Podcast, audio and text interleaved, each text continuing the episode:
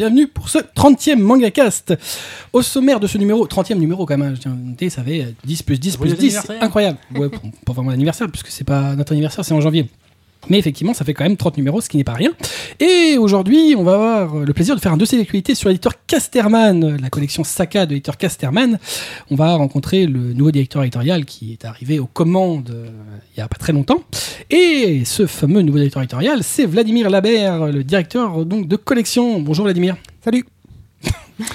D'accord. Salut. On sait jamais quoi dire. M- merci d'être venu. C'est un plaisir. Très Merci bien. de m'avoir invité. Ah, ah, un peu plus. Autour de la table, euh, cette fameuse table en formica beige, on trouve Marcy. Oui, bonjour à tous. Voilà, c'est Déto. Salut les enfants. D'accord. Atras. Salut à tous. et Blackjack. Salut à tous. Malheureusement, nous n'avons pas notre Kobito national, puisque notre Kobito national a décidé d'aller à environ, euh, combien ça fait euh, 3000 Oh. km 7000 km. Non, Ah, ça 11 va. 000 Ouais, km On est plus proche de ça, ouais. km Moi, j'en sais rien, moi, j'ai pas de notion de. hein. C'est pas grave. Ouais, d'accord. Enfin bref, il est au Japon quoi. C'est ça, tout à fait. voilà, il est parti aller voir les yakuza et les prostituées pour C'est passer vrai, un wow. bon moment. Il relève que certains trucs, hein, quand même, hein, précisons. Et il envoie effectivement quelques petits trucs. Euh. On vous rappelle que vous pouvez trouver des images, des photos, des liens, des non pas des synopsis d'ailleurs, des machins autour de l'émission sur notre page mangacast, c'est la rentrée, mangacast.in slash numéro 30, euh, où vous aurez effectivement bah, les titres dont on va parler, les titres Casterman et euh, peut-être des titres euh, dont on n'a pas encore entendu parler. Mais donc on va enchaîner avec notre dossier d'actualité après le... Jingle.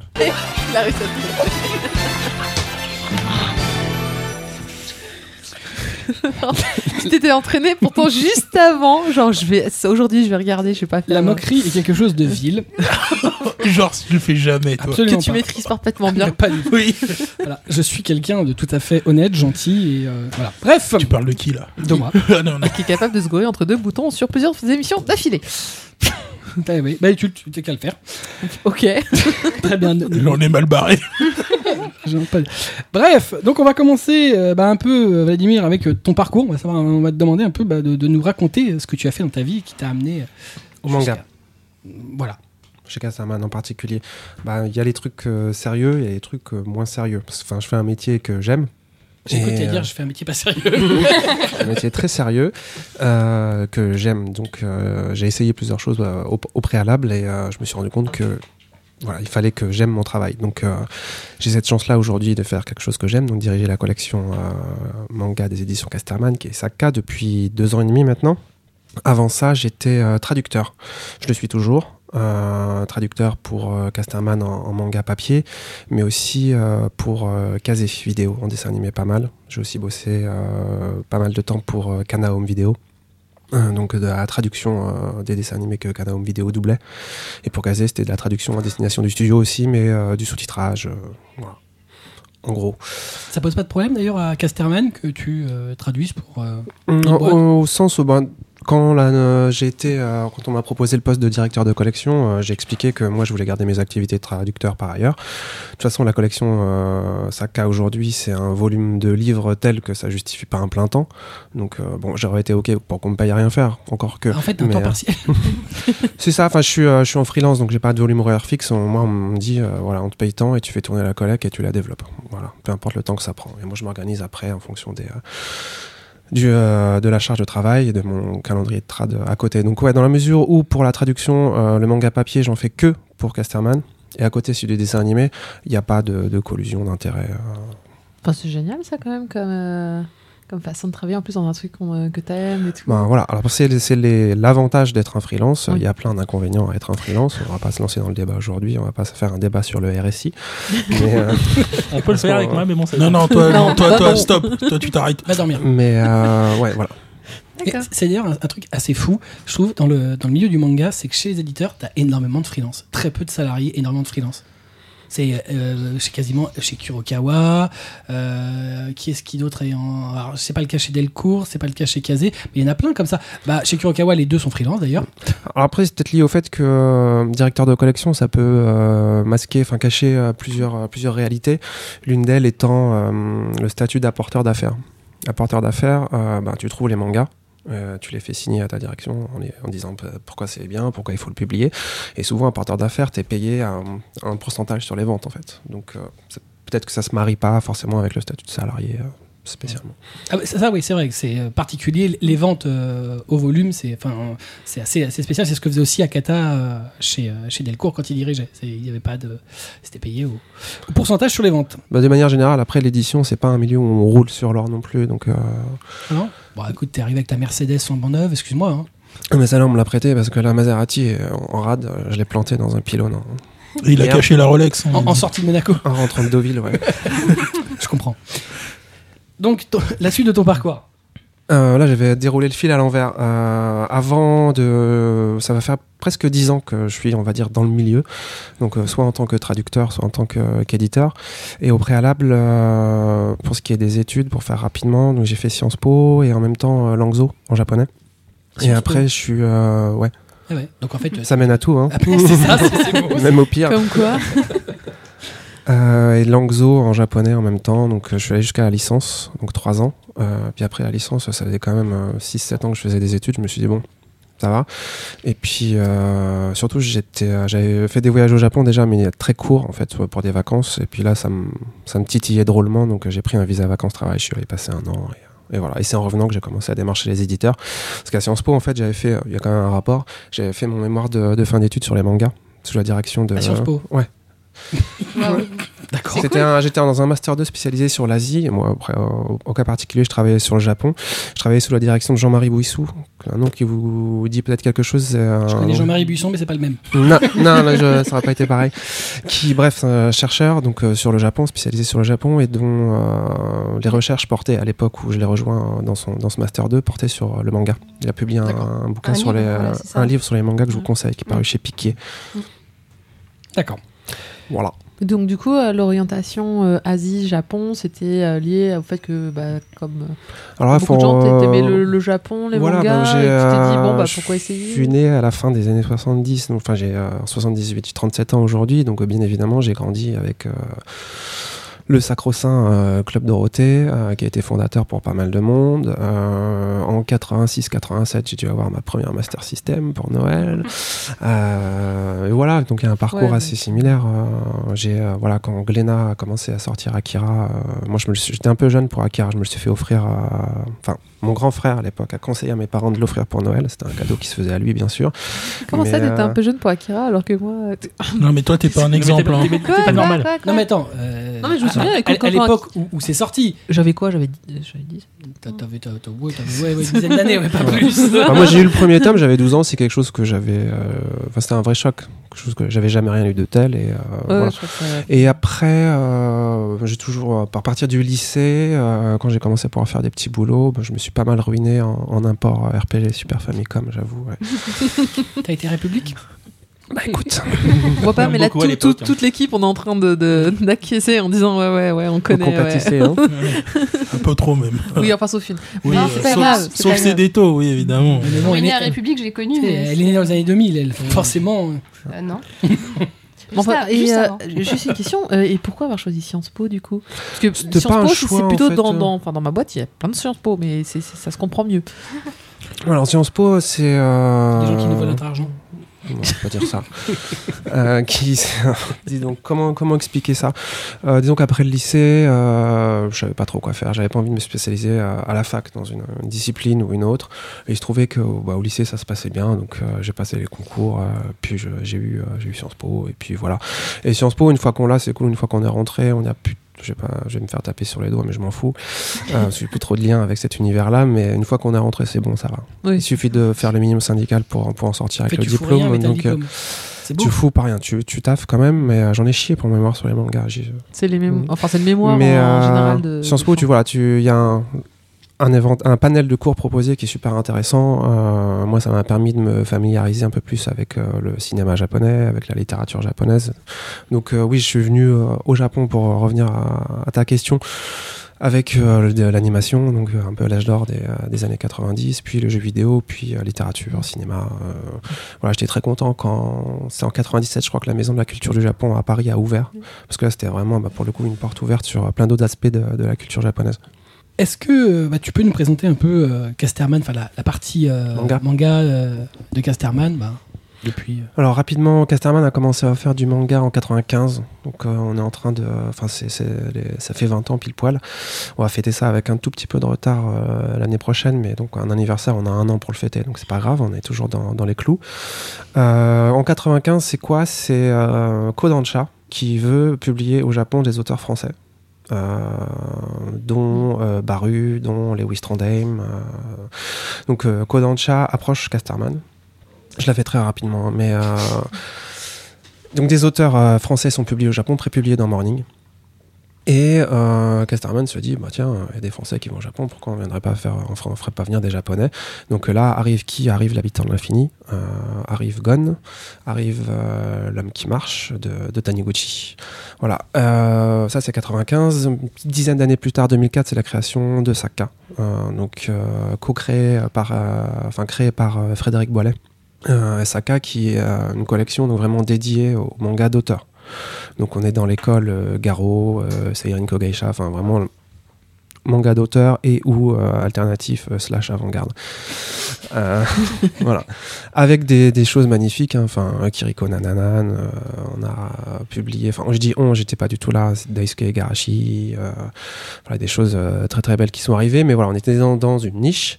Fin des années 2000, euh, là le Saka s'ouvre au manga plus grand public. On garde la ligne hauteur, c'est les bouquins grand format, un format habitant de l'infini. Et euh, là, ce sont d'autres titres qui arrivent, dont Mirai Nikki, qui est un peu le symbole de l'ouverture à des choses euh, plus, plus larges. Moi, j'arrive euh, en tant qu'assistant d'édition fin 2009. Euh, parce que je parle japonais et que la personne en charge de la partie japonaise du catalogue de Casterman ne parle pas japonais, notamment. Je suis déjà traducteur à l'époque, c'est comme ça que je suis rentré en fait.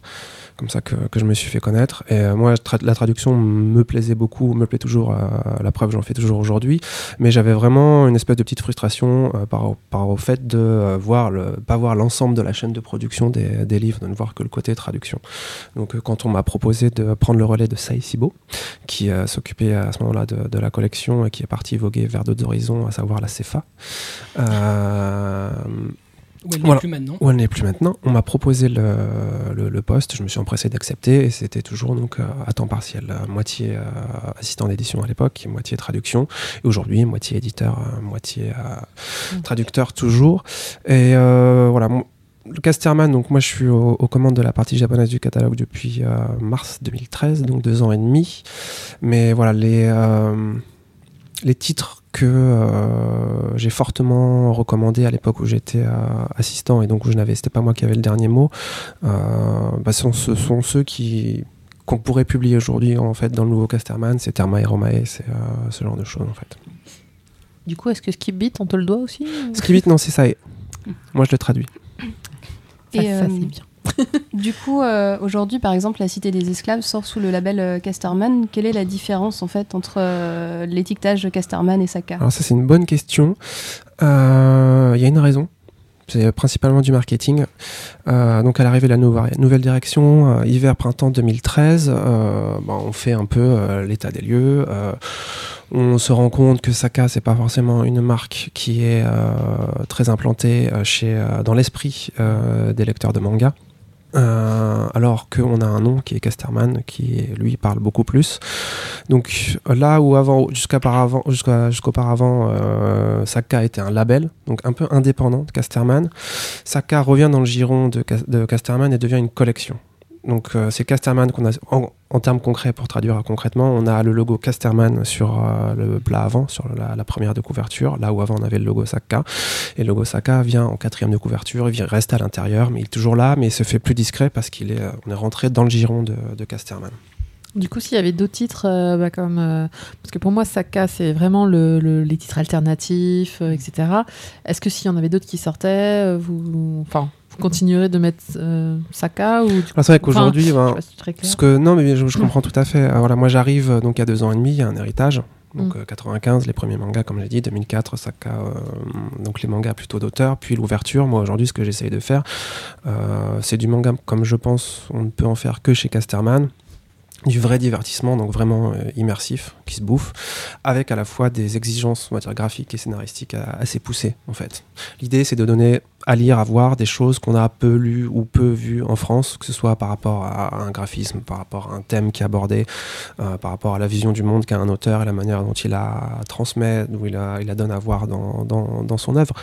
Donc euh, aujourd'hui, ici, on a toujours une, sous-collection qui s'appelle Saka Auteur. Là, on avait publié les, les Maraux. Saka Auteur, ça a été créé à l'époque où justement Saka s'est ouvert au plus grand public. Et donc, pour, euh, comme on, voulait continuer à garder les mangas plus, plus d'auteurs, on avait créé Saka Auteur, justement. Là où il y a Marou, etc. etc. Donc euh, oui, euh, publier des mangas d'auteur, euh, c'est type Saka ancienne école, c'est pas du tout une chose que je m'interdis mais pas pour l'instant, au sens où aujourd'hui j'essaye de consolider, de construire quelque chose donc de plus grand public, sans sacrifier à l'exigence, mais je m'interdis pas à l'avenir. Quand, encore une fois, on revient à l'image et au fait de l'installer dans l'esprit des gens, quand elle se sera, ce travail-là sera, sera fait, et ça met du temps, c'est un métier long, euh, l'édition, de manière générale, enfin, pour euh, voir les, les fruits du, euh, du travail. Un côté assez frustrant parfois, mais voilà, on construit pierre après pierre.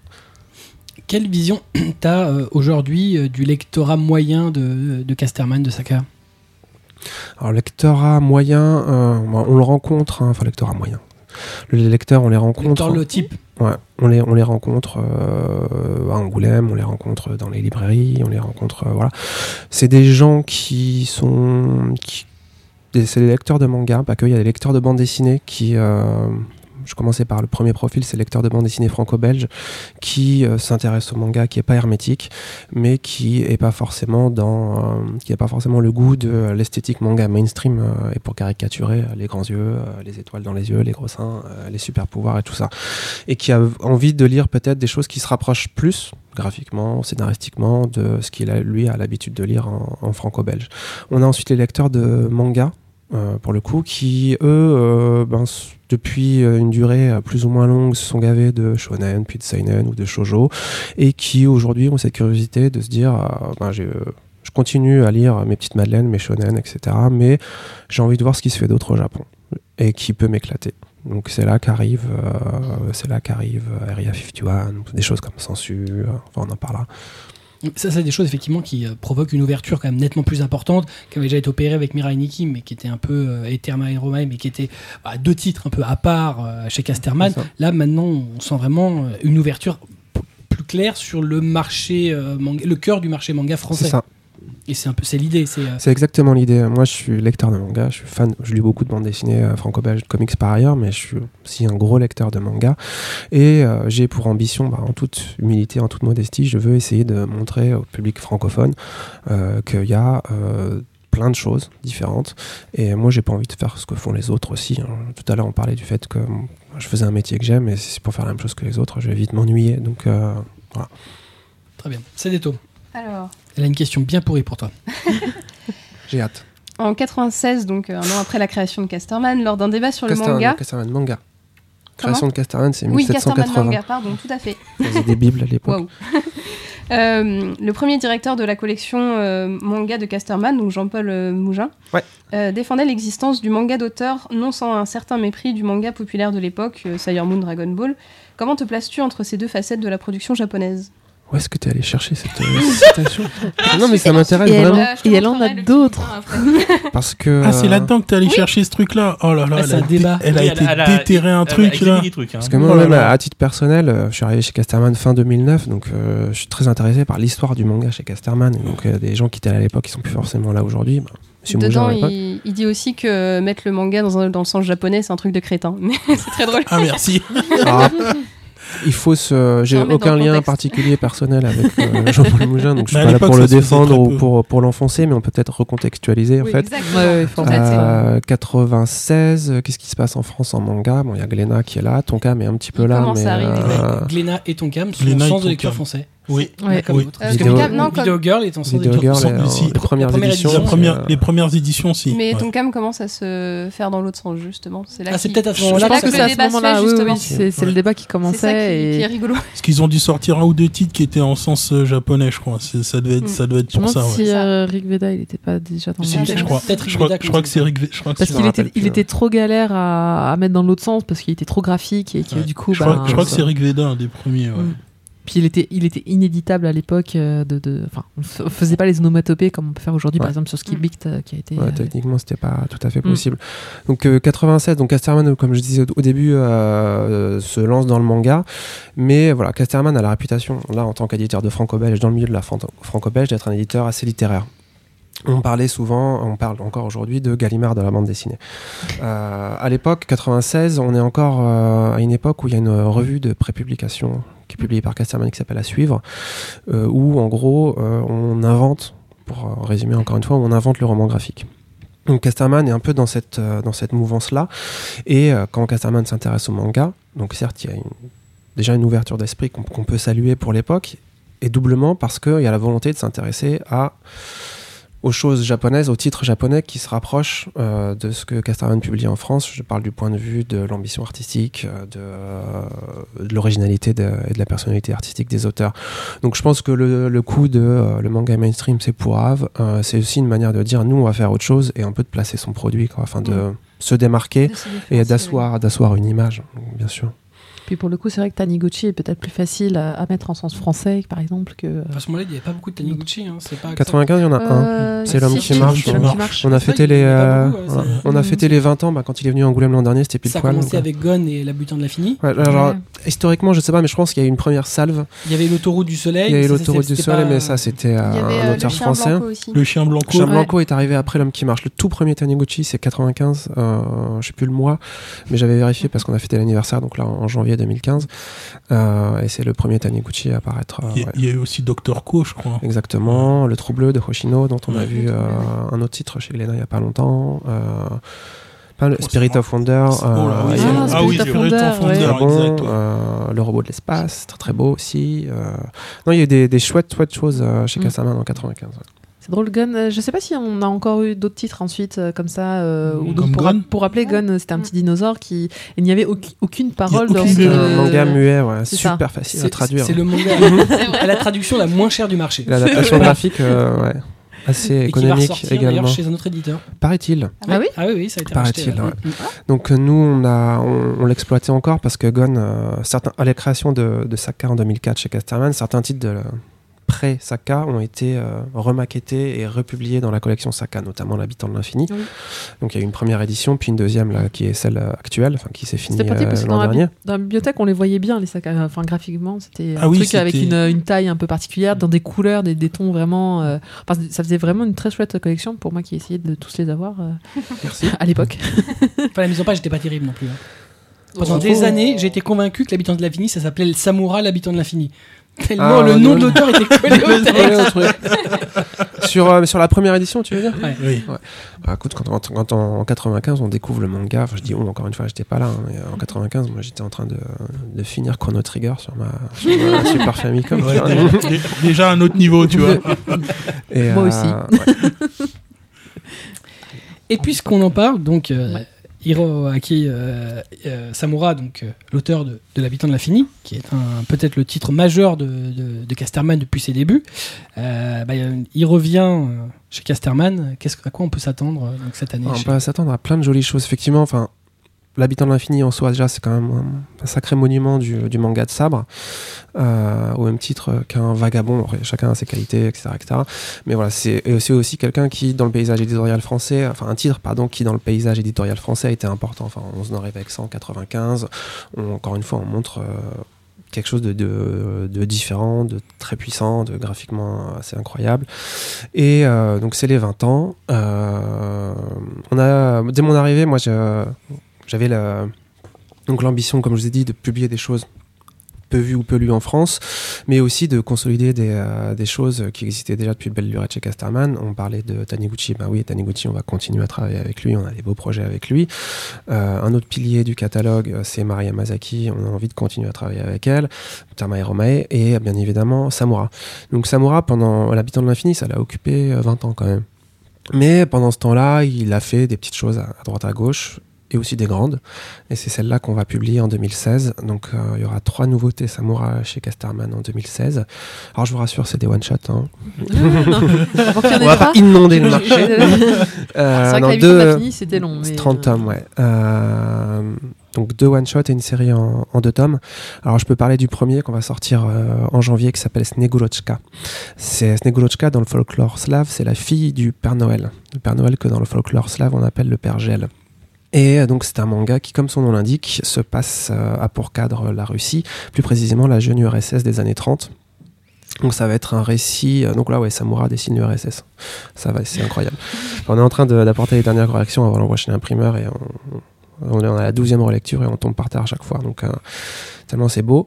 Euh, récit d'espionnage, parce que euh, jeune URSS des années 30, donc on est en plein dans euh, les plans quinquennaux, mais aussi les purges, on est dans la police politique, et on va suivre euh, un jeune couple, une jeune fille, euh, un jeune garçon, qui cherche quelque chose dans une dacha. Et on apprend très rapidement que euh, bah, ça va avoir quelque chose à voir peut-être avec la fin de la monarchie en Russie, donc la mort des Romanov, ça va peut-être avoir quelque chose avec, à voir, quelque chose à voir avec Rasputin, qui Enfin, voilà, Hiroaki Samura s'empare de l'histoire de la Russie et de impériale, de la fin de la Russie impériale et de la jeune URSS pour ficeler un thriller euh, parfait, tout simplement. Ça, c'est un, one, un one shot. One shot janvier. One shot en janvier. Ça se passe dans la neige. On s'est dit janvier, c'est pas mal de sortir. C'est pas faux. Ouais. Euh, on arrivera ensuite au mois de juin où là il y aura le deuxième titre dont je ne peux pas encore parler parce qu'on hésite encore sur le titre français. Euh, mais bon, les fans de Samoura, il y en a plein. Euh, J'ai dit euh, un autre one shot et une série en deux tomes, ils vont tout de suite comprendre. Donc voilà, dans les commentaires sur la page de, de l'émission, vous les aurez. qui là sera, et je vais encore aider les gens, sera de la SF. Parce que euh, on n'a pas nos portables, alors on peut pas vérifier tout de suite. La SF euh, assez barrée, super drôle, un cauchemar de traduction et d'adaptation graphique, donc mais euh, ça vaut le coup. Et septembre, un, un recueil d'histoires courtes où là, euh, une espèce de florilège plutôt qui donne à voir vraiment que toute la palette de, du talent de, de, Samura parce que c'est un recueil et là encore une fois gros indice. Il y a c'est en deux tomes celui-là. En un tome. C'est lequel en deux tomes C'est celui qui sort au mois de juin, celui de SF. Il suit un peu. Et euh, le troisième, donc la troisième et dernière nouveauté, ce sera donc en septembre. Mm. Et il y aura, donc là c'est un florilège d'histoires courtes avec dedans t'as du western, euh, du drame familial, euh, des choses euh, très très belles aussi, de l'humour. Euh, donc génial. Il y a encore beaucoup d'autres choses à, à, de, de, que Samura a faites au Japon. Toutes ne sont pas publiables parce que, enfin, je sais pas, vous le savez peut-être, mais Samura, pendant son temps libre, parfois, il aime bien aussi dessiner des femmes qui se font torturer, etc. etc. euh, J'étais allé à une expo à, à Tokyo euh, il y a l'année dernière où c'était euh, une galerie, c'est un bien grand mot, ça faisait de faire 30 mètres carrés, c'était au troisième sous-sol, et puis là il y avait des dessins de samouraï, moi j'y allais un peu la bouche en cœur. Et ah ouais, bon, c'est super, c'est super beau, mais il faut pas y aller avec les enfants. fait du boulot quoi. Voilà. Après, euh, après, ça peut faire une collection spéciale. Hein. C'est jamais. Hein. Oui, on va, moi, je vais faire des, des, des, photocopies et faire des bootlegs sous le comptoir derrière. ça peut être pas mal. Est-ce que voilà, ça pourrait sortir chez Imacho ou pas? Euh, faut leur demander. en matière de quota de, de Guro, en fait. Euh, c'est plus des artbooks, en fait. Ah, euh, juste des recueils d'illustrations ou des trucs encore un peu plus euh, arty. Parce que l'expo que j'avais vu, c'était une collaboration entre lui, je vais pas dire de conneries, euh, une nana qui fait des poupées. Donc il y avait à la fois des dessins assez hardcore et des poupées aussi assez hardcore. Euh, il a fait un autre, une, il y a eu une autre expo de lui avec, euh, je crois que c'est un écrivain, une poétesse, je ne sais plus, avec des textes qui venaient illustrer, euh, enfin émailler ses illustrations à lui, toujours dans le registre un petit peu euh, surviolent, hardcore. Et du coup, le Ouais. format est. Ce euh, sera le même format que l'habitant de l'infini parce qu'on s'est dit euh, voilà Bah, ouais. Euh, juste le graphisme euh, c'est un peu du gâchis de le mettre en, en petit format et bien évidemment après Samura on sait que c'est un auteur qui plaît au, au public de franco-belge aussi Mm. donc on pense à eux aussi qui ont l'habitude d'avoir des objets un peu plus grands un peu plus lourds en main Non, et puis aussi, tout bêtement, c'est pouvoir les mettre à côté des de habitants l'habitant de l'infini bien sûr on, on- on- on sait que tu aimes avoir des objets lourds et grands en main. on pense aux maniaques aussi ouais. Oui, il y en a aussi, ouais. Ah, je passe. Hein. Samura euh, a d'autres de- d'autres d'autres actus euh, au Japon. Il a plusieurs séries en cours. euh, donc voilà, pour l'instant en 2016 c'est bouclé. Par la suite on verra, mais euh, c'est définitivement un auteur qu'on qu'on veut suivre. C'est déjà pas mal, moi je trouve.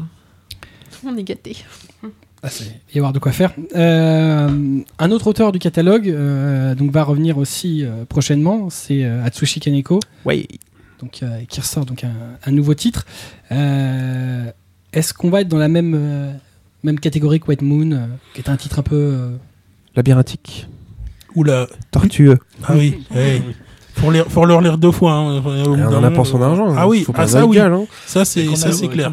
On recommence parce que Ouais, on, a pas, on se dit on a loupé un truc quelque part. ouais. Franchement, ouais, c'est. C'est ça. Euh, Wet Moon, effectivement, c'est donc un- la dernière série d'Atsushi Kaneko parue en France, donc euh, chez Casterman, euh, en trois volumes, donc un récit policier, mais euh, façon un peu David Lynch période Mulholland Drive. Euh, donc C'est oui, bien résumé. le, C'est ça, en le fait, lecteur est vraiment mis à contribution. On attend du lecteur, l'auteur prend un malin plaisir à balader le lecteur, à le perdre un peu pour ensuite le retrouver, le repêcher en lui tendant des petites perches par-ci par-là. Faut pas louper les perches. Mais euh, donc ouais, c'est un manga qui appelle la relecture avec sa nouveauté qui s'appelle Desco. Euh, Là, c'est tout le contraire. Euh, de son propre aveu, il s'est dit euh, Wet Moon, c'est un récit. euh, ben, Labyrinthe oblige et Mindfuck oblige, super construit. Du- avant de commencer, il, il avait tout du début à la fin, Il avait tout écrit, tout. Enfin, c'était super carré. À l'origine, Wet Moon, ça devait être un film en fait. Il avait donc il avait été allé voir les producteurs. Ils lui ont dit c'est super, mais pourquoi t'as foutu ça dans les années 60 On n'a pas de thunes pour reconstituer la vie japonaise. Tu déconnes, mec. Donc euh, voilà. Et il en a fait un manga. Et ben, moi, je le remercie parce que voilà, super expérience de, de lecture.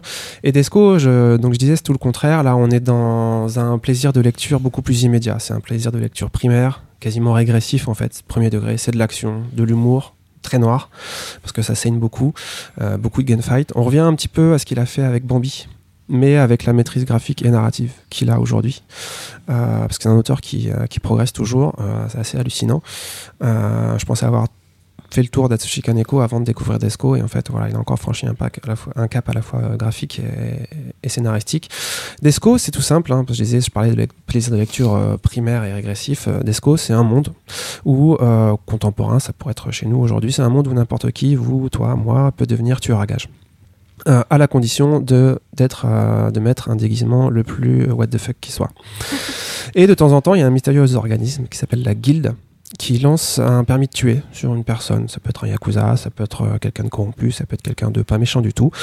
Et là, bah, c'est open bar, euh, on va tous le flinguer. Sauf que euh, pour être celui qui va tuer la cible et donc toper la récompense, il va falloir d'abord se friter tous les autres tueurs à gage du monde. Et donc, avant d'arriver à, la cible, ça va être les tueurs en série, donc, euh, enfin les, tueurs à gages, pardon, tous déguisés de manière la plus improbable qui soit, qui vont s'entretuer joyeusement avec euh, le choix des armes. Ça peut être des arcs, des explosifs, euh, des guns, euh, du couteau, enfin tout ça. Et nous, on va suivre une l'héroïne s'appelle Desco, petite euh, ado gothique, grunge, mélancolique, dépressive, qui a Oh, ça vend du rêve. qui vit dans la, dans la cave d'un château. C'est presque une bas de cave parce qu'il y a plein de chauves-souris. Et qui fabrique c'est des. une in- descave. C'est une descave. Non mais ah, super, il faut que je le dise ça. la descave où elle fabrique amoureusement ses petits instruments de mort qui vont lui servir à trucider ses cibles. J'en connais une. Ah, il y en a- il y en- déjà en train de Il y se en a frotter une, elle est, déjà, elle est déjà en train de dire Oh, je le veux, je le veux. C'est- par ici, là, là. Oui, oui, on parle de toi. Ça sort le 6 janvier. on, va, on va sortir euh, les deux premiers tomes en même temps parce qu'on a envie d'en faire un petit événement. On est super content et super honoré de retrouver euh, Atsushi Kaneko chez Casterman, surtout avec une petite bombinette pareille. Vraiment super stylée, trashos, euh, punk, euh, sanguinolente et très drôle. Il y a combien de tomes actuellement? Euh, le 3 est sur le point de sortir au Japon. Il va, il va, il va assez vite, donc euh, on pourra en sortir 4 en 2016. Histoire, parce que quand tu, lances une série, donc, euh, donc, tu sais d'emblée qu'il y en aura euh, au moins 6, il y en aura, euh, il y en aura plus de 4. Ouais. 5, sauf si ça se casse la gueule au Japon, ce que je ne souhaite pas, mais on sait comment ça se passe au Japon parfois. Non, mais après, Kaneko est publié, étant publié par Interbrain, qui est un éditeur quand même à part des, des majors. Ils suivent euh, leur, euh, leurs auteurs dans leur délire. Euh, non, plus sérieusement, Wet Moon, je dis, c'était écrit, c'était prévu que ce soit en trois tomes, etc. etc. Là, Desco, il connaît la fin. Mais le milieu, il se dit, je vais me faire plaisir. Il, il se laisse. euh, Voilà. il- hmm. Il se laisse guider. Donc, euh, et moi, je prie pour que ça dure parce que c'est c'est juste génial. quoi. Non, mais c'est pratique que toute l'équipe soit là, comme ça je peux mettre une option dessus tout de suite. Ah merde. Ça, je le, je le voyais venir Voilà, ça, direct. c'est hein. Ça, c'était, c'était, je le prends. hein. Ah non, mais il le présente tellement bien que du coup, t'as, Je- je sais pas, j'ai envie de le bien tes titres. Mais ouais. Ah oui, oui, C'est franchement, ouais. violent. Et euh, vous avez rien vu encore. Attendez, il y a des trucs là. Euh, non, Desco, ouais, non, c'est c'est. C'est des- On mettra des visuels hein, sur, on mettra plein d'images sur, Ouais. euh, sur le site pour que ça parle plus euh, aux comme- auditeurs tristes. Euh, Comme on a- souvent chez, euh, chez Kaneko, c'est beaucoup d'aplats de noir. Va falloir bien, va falloir bien imprimer. hein. Les bouquins sont arrivés de chez l'imprimeur, ils sont très beaux. Page couleur, il y a un violet. Pff. Là. Ça, si c'est pas du teaser. C'est clair. En fait, non, mais euh, là, petite parenthèse, euh, popote interne oblige, on l'a imprimé en avance parce qu'il sort en janvier, donc là, il est arrivé au bureau euh, pendant mes vacances. J'avais presque envie d'écourter mes vacances pour rentrer au bureau et, voir les bouquins. Mais j'ai demandé à mon assistante de m'envoyer plein de photos euh, par MMS. Elle m'a envoyé plein de photos et j'étais là, genre, ok, ça a l'air propre. Et euh, effectivement, je suis rentré au bureau, c'est cool. Et euh, on l'imprime en avance parce que voilà, on est tellement vraiment content et aussi honoré que Atsushi Kaneko nous ait fait confiance à nouveau. Bah, il était aussi content du boulot qu'on a fait sur Wet Moon, euh, qu'on l'imprime en avance de manière à le donner. euh, c'est là que j'arrive à la popote interne aux représentants, c'est-à-dire nos équipes commerciales à qui on va présenter nos sorties de janvier et février euh, fin septembre. On va leur euh, présenter nos titres et ensuite sur la base de ce qu'on leur a dit de nos titres avec on a fait, un book, hein, les supports, euh, les résumés, les arguments, les trucs machin, calendrier. Ils vont aller voir tous les libraires de, France et de Navarre avec pour répandre la bonne parole Casterman. Nous on s'est dit pour un petit peu les motiver et puis surtout motiver les libraires, on a imprimé en avance et tous les libraires vont pouvoir avoir quelques exemplaires de Desco qui vont pouvoir donner à leurs euh, libraires euh, potes fétiches euh, préférés. euh, Non, c'est sympa. Je me disais que pour que le bouquin soit en- de janvier soit sur la table en août, c'est Oui. que ça il devait y ça, avoir ouais. un- C'est ce une que opération particulière. c'est quelque chose que je vais, euh, c'est pas facile, mais c'est euh, quelque chose que je vais essayer de généraliser. Pas généraliser, pas systématiser, mais au moins étendre à certains titres dont j'estime que euh, les montrer en avance au libraire, donner au libraire le bouquin plutôt qu'un PDF où il n'y a pas tout, qui est lettré et tout, mais donner le bouquin imprimé, avoir le- la sensation de l'objet physique fini en main. Euh, voilà, je, vais faire ça pour les titres pour lesquels je pense que ça va les aider, servir le titre, de donner au libraire le, le bouquin fini vraiment pour qu'il puisse toucher, sentir l'encre. Pour le prochain encore. aussi ou... Prochain Samura, euh, non, on n'aura pas le temps de l'imprimer en avance. Celui-là, celui de juin, on, Dommage. on va, on va essayer, mais comme, euh, comme je l'ai dit à, à l'instant, c'est un cauchemar de traduction et d'adaptation graphique. Je suis content de pas le traduire celui-là. J'allais te demander si Euh, c'était toi qui t'y collais ou pas. non, non, non, non. Moi, je me colle à Iria 51. Et c'est déjà pas mal. C'est déjà pas mal. Euh, C'est- euh, déjà pas mal. Ouais. hein, 50, Il y a du boulot. Donc, euh, ouais, Desco. Et on a fait une bonne annonce qui tabasse. euh, Mais qui n'a pas encore été validé. qui vient d'être validée. C'est vrai Et, euh, Entièrement Entièrement. J'ai reçu, bah, j'ai reçu un, en fait, euh, j'ai envoyé en validation. Le lendemain, je reçois un mail de Kaneko qui me dit euh, en japonais, mais je traduis texto, euh, putain, c'est mortel. Parce qu'on lui avait- au début, on lui avait proposé en fait de choisir la musique de cette bande annonce pour la petite histoire avec euh, la personne qui s'occupe du marketing de Saka chez Casterman. On s'est dit. La musique chez Kaneko, c'est super important. Enfin, même quand tu, tu rencontres un peu le personnage, tu vois les tatouages, tu vois ce qu'il, euh, tu vois ce qu'il Ouais. aime. Enfin, la musique, c'est super important pour lui. Là, Desco, c'est un, c'est un road trip et t'entends la musique, t'entends, t'entends le punk quand tu, quand tu lis Desco. C'est ça qui est génial. Donc, euh, d'un point de vue marketing, on s'est dit, mais ouais, faut, on va faire une bonne annonce, on va lui demander à lui de choisir la zik. Là, son éditeur japonais dit, euh, bah non, parce qu'en fait, sinon, pendant qu'il choisira la musique, ça va l'éclater, il va y passer des jours et puis il va pas bosser pour moi. Euh, et connaissant Kaneko, enfin pour le peu que je connais de lui, c'est clair que si tu lui proposes de choisir de la musique, il va revenir avec euh, 60 vinyles en disant Attends, je t'ai écouté ça, ça va être trop bien.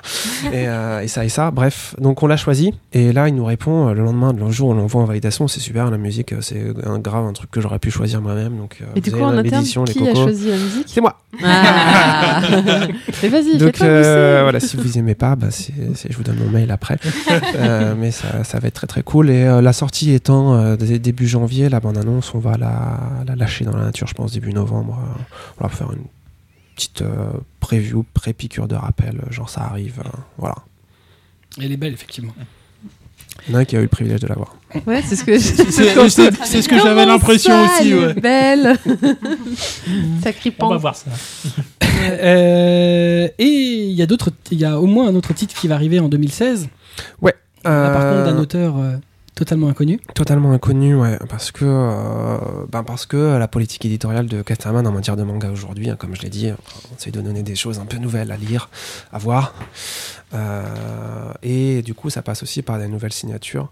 Donc, il y a eu, euh, il y a eu Sensu qui est en cours de publication, qui euh, verra son terme mars prochain, me semble-t-il. C'est quoi C'est 3-4 tomes? 5. 5 Fini en 5. on... Qui est très bien aussi, On attend le troisième de chez l'imprimeur, le 4 est en relecture. Donc le 5, ouais, ce sera mars-avril. je trouve qu'il y a des couvertures pas faciles. Alors les couves, euh, c'est un gros gros casse-tête en fait, parce que Sensu, euh, c'est un titre effectivement qui mélange euh, pas mal de choses. C'est une de ses qualités, c'est pour ça que je l'ai choisi aussi. Euh, Il y a le, graphisme, Bon, moi je suis tombé raide d'amour très rapidement.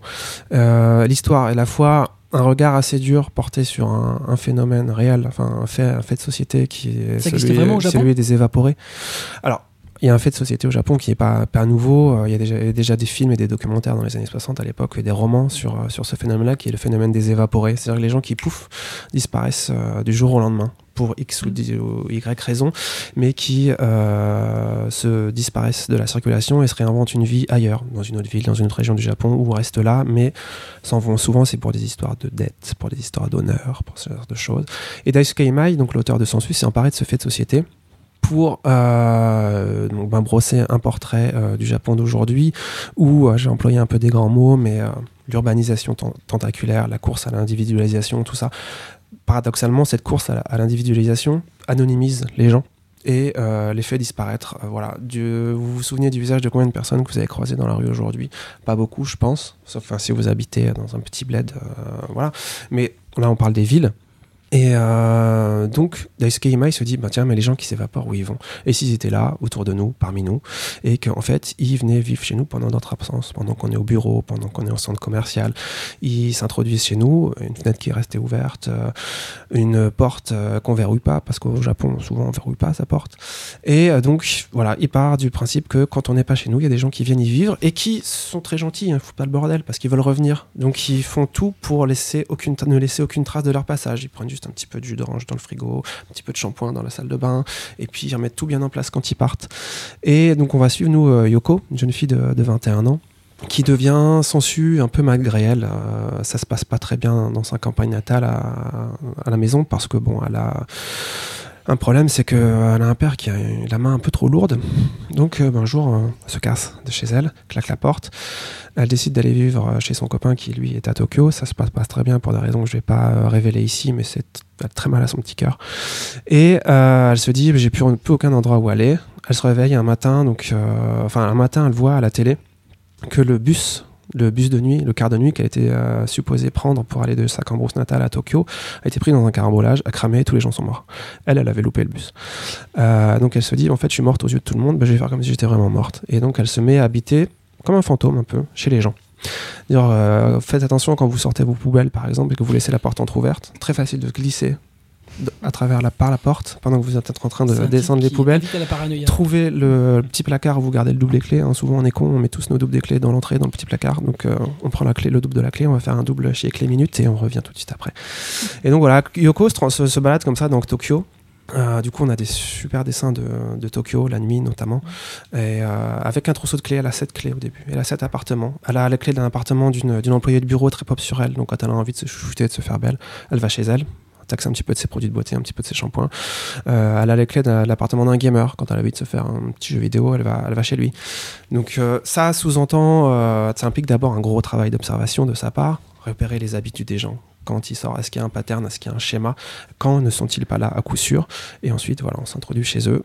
Et un beau jour, elle va se rendre compte qu'elle est loin d'être la seule dans son cas et qu'elle est une sangsue. Parce qu'au début, elle ne sait pas que ça a un nom, ce, mode de vie. Elle est une sangsue, on va lui apprendre, on va lui apprendre dans la douleur, parce que chez les sangsues, il y a des règles. Parce que les, euh, quand on est une sangsue, en fait, les appartements dans lesquels on va vivre, hein, ça s'appelle des nids. Et euh, les sangsues, quand elles occupent un nid, elles mettent un petit signe qui permet de, de s'en rendre compte qu'il est occupé. Et une autre sangsue n'a pas le droit de venir dans le nid d'une autre. Euh, ça, Yoko, le Yoko, elle le sait pas du tout. Donc elle arrive, encore une fois, la bouche en cœur, et elle va mettre vraiment les pieds dans le plat et se faire taper sur les doigts voire risquer de perdre la vie plusieurs fois et elle va petit à petit découvrir avec nous et nous donc euh, et nous avec elle pardon euh, le tout cette- ce, monde parallèle, cet univers parallèle qui existe vraiment dans les replis d'une autre, qui est là sous nos yeux mais qu'on voit pas. Et euh, ça va être très violent. Parce Il- que c'est un monde sans foi ni loi. Là, il- Ils vont super bien ces titres. Ouais. C'est pour ça que très c'est pour ça fort. que je suis là. hein. C'est impressionnant. hein. Mais le, Ah, titre est vraiment comme ça. C'est-à-dire que moi je l'ai lu et c'est vraiment ça. Et euh, C'est assez passionnant, c'est assez, euh, c'est troublant mais c'est passionnant. C'est ça, c'est euh, tu parlais de tu disais que c'était troublant, mais je vais revenir aux couves, effectivement, parce que c'était l'origine de, de la question. Il y a, un côté survival dans- Sensu. C'est vraiment pas le, fond du truc, mais voilà, les Sensu se livrent des guerres, des, guerres de territoire. euh, Il y a des moments où euh, voilà, ça va être, ça va saigner très très fort. C'est en même temps un Sensu, c'est un, voilà, c'est un, un regard vraiment un neuf original porté sur la société japonaise et vraiment sans concession. C'est-à-dire que s- Daisuke Ima, il gratte là où ça fait mal dans la société japonaise d'aujourd'hui, un des endroits où ça fait mal. Et euh, Sensu, ça a été publié dans un magazine euh, d'un éditeur japonais qui s'appelle Shinshosha. Euh, c'est l'éditeur d'Area 51 aussi, euh, qui publie peu de mangas au Japon, euh, qui est un mastodonte de la littérature, mais qui publie peu de mangas. En fait, du coup, ben, Casterman, on s'est vite entendu avec eux. Euh, ils ont pour ambition, euh, avec leur magazine Amiral, qui est le Comic at Bunch, qu'ils ont lancé en novembre, ils avaient publié un manifeste en couverture du magazine qui était on en a marre du manga standardisé mainstream, on veut faire du divertissement certes, mais autrement, on veut montrer d'autres choses, des nouveaux récits, des nouvelles mani- des- On raconte toujours des histoires, on veut toujours que les gens soient happés par nos récits, mais on veut leur montrer autre chose, des choses un peu nouvelles qu'ils n'ont pas vues, on va les surprendre. Et euh, Sensu, bah, ça a commencé dans ce magazine-là. Et c'est pas pour rien parce que voilà, il y a le côté un peu euh, guerre de territoire chez, euh, chez les parias de la société, chez les évaporés en l'occurrence. Mais il y a aussi un regard assez euh, froid euh, et sans concession posé sur des thématiques de société assez graves au Japon, que sont voilà l'anonymisation, ce genre de choses, la perte de repères dans les sociétés urbaines contemporaines, etc., etc. Sur le le sens de la vie tout simplement dans euh, à une époque où euh, c'est le, le consumérisme qui est dicté en dogme. Donc euh, voilà, les couvertures, on voulait qu'il y ait tout ça dedans, que ça dise tout ça. C'est pas évident du tout, mais euh, on l'a fait, on a changé les couvertures japonaises. Les couvertures japonaises, pour le coup, ça faisait clairement euh, shoujo. Ah. En France, on aurait fini sur la table des shoujo. J'ai rien contre la table des shoujo, mais je veux pas que Sensu soit sur la table des shoujo. tel, euh, tel que t'en as parlé, euh, il Oui, est certain que. Voilà. a- Mais pareil, il y a une- il y, a une finesse vraiment dans le graphisme qui pourrait Mm. euh, faire penser, à, si on se contentait de survoler le titre, à un auteur euh, femme, alors que pas du tout. Un gamin de 33-34 ans, je crois, qui, euh, qui, publie- qui, qui dessine ça, enfin qui a dessiné Un ça. gamin, il a 2-3 ans de moins que toi. Ouais, mais C'est c'était- ce qu'il j'essaie veut de, dire, un justement, gamin de 33, j'essaie de me 34 rassurer, j'essaie de me rassurer, tu comprends. Euh, donc voilà, Sensu, ça va arriver à la fin aussi, euh, fin de l'hiver, printemps prochain. Et c'est vrai que c'est un très beau titre. C'est pour moi, c'est pour moi. Là, là, tu le notes là. là non, mais là, il, est- sans il est- su. il est- il y a déjà deux tomes de sortie. Mais c'est pas grave, les prochains. Oh là là, mais Waouh. Spécialiste t'as Castellan. le spécialiste Casterman là. Ah oui, c'est vrai que j'en fais pas mal. Ouais. Pour le coup, je, je- je me rends compte après avec Mais la vous l'aviez mis, euh, pardon, je t'interromps, dans votre sélection de je sais plus quel mois. Alors, est-ce que c'était une erreur? Euh, C'est possible, non Avril, je crois. si. Personne n'en a pas parlé ça c'est peut-être lui alors. Oui. Ah, Merci. Ah. il faut se manifester. Mais oui. Tu sais, moi j'ai une mémoire de poisson rouge. Donc déjà, je me souviens plus ce que j'ai fait hier. Alors t'imagines toi avant. Non, J'avais aussi chroniqué Ouais. Area 51. Ça, Oui, me ça, rappelle. ça, euh, vous ouais. avez été à deux, non Peut-être. euh, Non, non. Mais j'ai- dû en parler avec toi Oui. parce que c'est qu'on groupe l'a- que je tiens, mais effectivement, Area qui est juste euh, Parce extraordinaire. qu'en fait, on en faisait un peu la comparaison avec Jabberwocky au, niveau du, au niveau de, Parce que c'est du le même rendu, auteur. parce que c'est le même auteur. Masato Issa. Ouais. Mais la, la différence en fait entre les deux, est- je trouve au niveau du, du graphisme, est quand même impr- enfin, Ouais, bah, Area impressionnant. 51, bah, puisqu'on puisqu'on en parle, voilà, c'est la série que Masato Issa a dessinée après Jabberwocky. Et comme Atsushi Kaneko dont je parlais tout à l'heure, c'est un auteur qui progresse énormément à chaque série. Euh, au fil des séries, bien sûr, mais entre chaque série aussi. Et oui, on sent que Jabberwocky est antérieur. Euh, graphiquement, dans la lisibilité, Ouais, la fluidité du c'est récit. beaucoup moins euh, Claire, Jabberwocky, il y, a- il y a- il y a des planches qui sont pas très claires. Il faut Non. vraiment Voilà. observer pour Ouais. comprendre. faut être un faut être un lecteur de, de manga ou de BD ou de comics averti ou euh, et je pense que c'est une qualité du titre aussi euh, passer du temps sur la planche la regarder la décortiquer Mais ce qui est bien Euh, avec Area 51, voilà. c'est qu'on a aussi des planches toujours. c'est pas parce fouillées, que Mais c'est plus clair immédiatement. voilà et c'est pas parce que c'est Area 51 est chez Casterman et que Jabberwocky est chez Beep que je conseille de commencer l'œuvre de Masato Issa par par, par Area 51 Euh, moi c'est un auteur que j'adore et c'est un auteur dont je veux qu'il soit connu en France euh, aimé qu'il ait aussi. du succès Mhm. Donc je conseille Jabberwocky, lisez-le aussi. Euh, mais voilà, pour commencer, quand on est un lecteur de manga habitué euh, au code euh, du manga tel qu'on les connaît, c'est bien de commencer par Area 51. Après, c'est pas, c'est, la série de la maturité, donc c'est d'une fluidité euh, impeccable. Euh, on rentre tout de suite dedans, euh, on n'est pas du tout paumé. Au contraire, c'est super addictif. Et les personnages sont Ouais. euh, attachants. Voilà. c'est. Et nous, lecteurs euh, occidentaux, avons plein de, plein de points d'accroche, puisque voilà, l'Area 51, c'est un endroit où ont été euh, parquées toutes les divinités du monde entier, de tous les panthéons du monde entier, toutes les créatures folkloriques, toutes les légendes urbaines, etc. Contre, Donc vous allez croiser le roi Arthur, vous allez croiser Zeus, vous allez croiser... En traduction, par contre, c'était l'horreur. En traduction, eh ben non, parce que c'est un titre donc je suis, dont je suis vraiment tombé amoureux tout de suite à la lecture du premier. En fait, euh, l'éditeur m'a filé, Shinchuasha m'a filé, les, euh, c'était un rendez-vous en novembre 2013. Voilà, c'est le premier voyage au Japon avec le nouveau Casterman, novembre 2013. Il me file les sept premiers tomes. Attends que nous file le premier d'abord, pendant le rendez-vous, on le fait, tu me dis balance les autres parce que là c'est pas possible. Euh, et euh, je suis rentré à l'hôtel, j'ai eu les sept pendant la nuit, on l'a rappelé le lendemain, on lui a dit ah, Coco, c'est pour nous ça. Et euh, voilà, donc et dès la première lecture, cette nuit à l'hôtel à Tokyo, je me, suis dit, j'ai vu comment le traduire, enfin je l'ai senti tout de suite. Euh, parce que ça joue avec les codes du polar, donc euh, euh, tu, vas pio- piocher dans, la tradition du, polar, tu vas piocher voilà, dans tous- ces romans-là, ces films-là. Il y a un vocabulaire qui est prêt, il y a un champ lexical qui est prêt, il y a une façon de parler, tu mets un peu d'argot dans les dialogues, tu, voilà, tu la joues noire. Quoi. Et pour ce qui est des références, voilà, il y a un travail de, recherche, effectivement, de documentation qui est assez important, mais qui est super agréable. Enfin, c'est une, chasse au trésor, quoi. Et euh, pour être sûr de rien louper, euh, moi généralement je fais, je fais valider euh, pas un- beaucoup de trucs, pas tout parce que je veux pas le saouler, mais je fais valider des trucs à l'auteur en disant là c'est sûr, c'est bien une référence à la page 12 de ce recueil-là de Lovecraft, euh, telle édition, c'est sûr. Il me dit ouais c'est bon, vas-y t'es Voilà. Il y en a, une pour, le, pour laquelle j'ai séché, c'était euh, un moment sur, euh, c'est dans le tome 3, il y a une, une éphéméride sur le bureau de McCoy. Je prends souvent cet exemple-là, un calendrier, t'en- t'arraches une page chaque jour.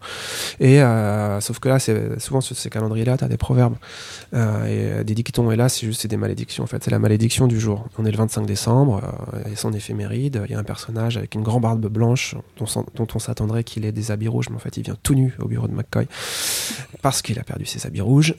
Bref, pendant cette scène, il y a un calendrier donc sur, sur le bureau de McCoy avec la malédiction du jour et c'est un truc incompréhensible. Je peux lire, je peux déchiffrer. Déjà, c'est en, c'est en, en katakana, donc en syllabaire japonais.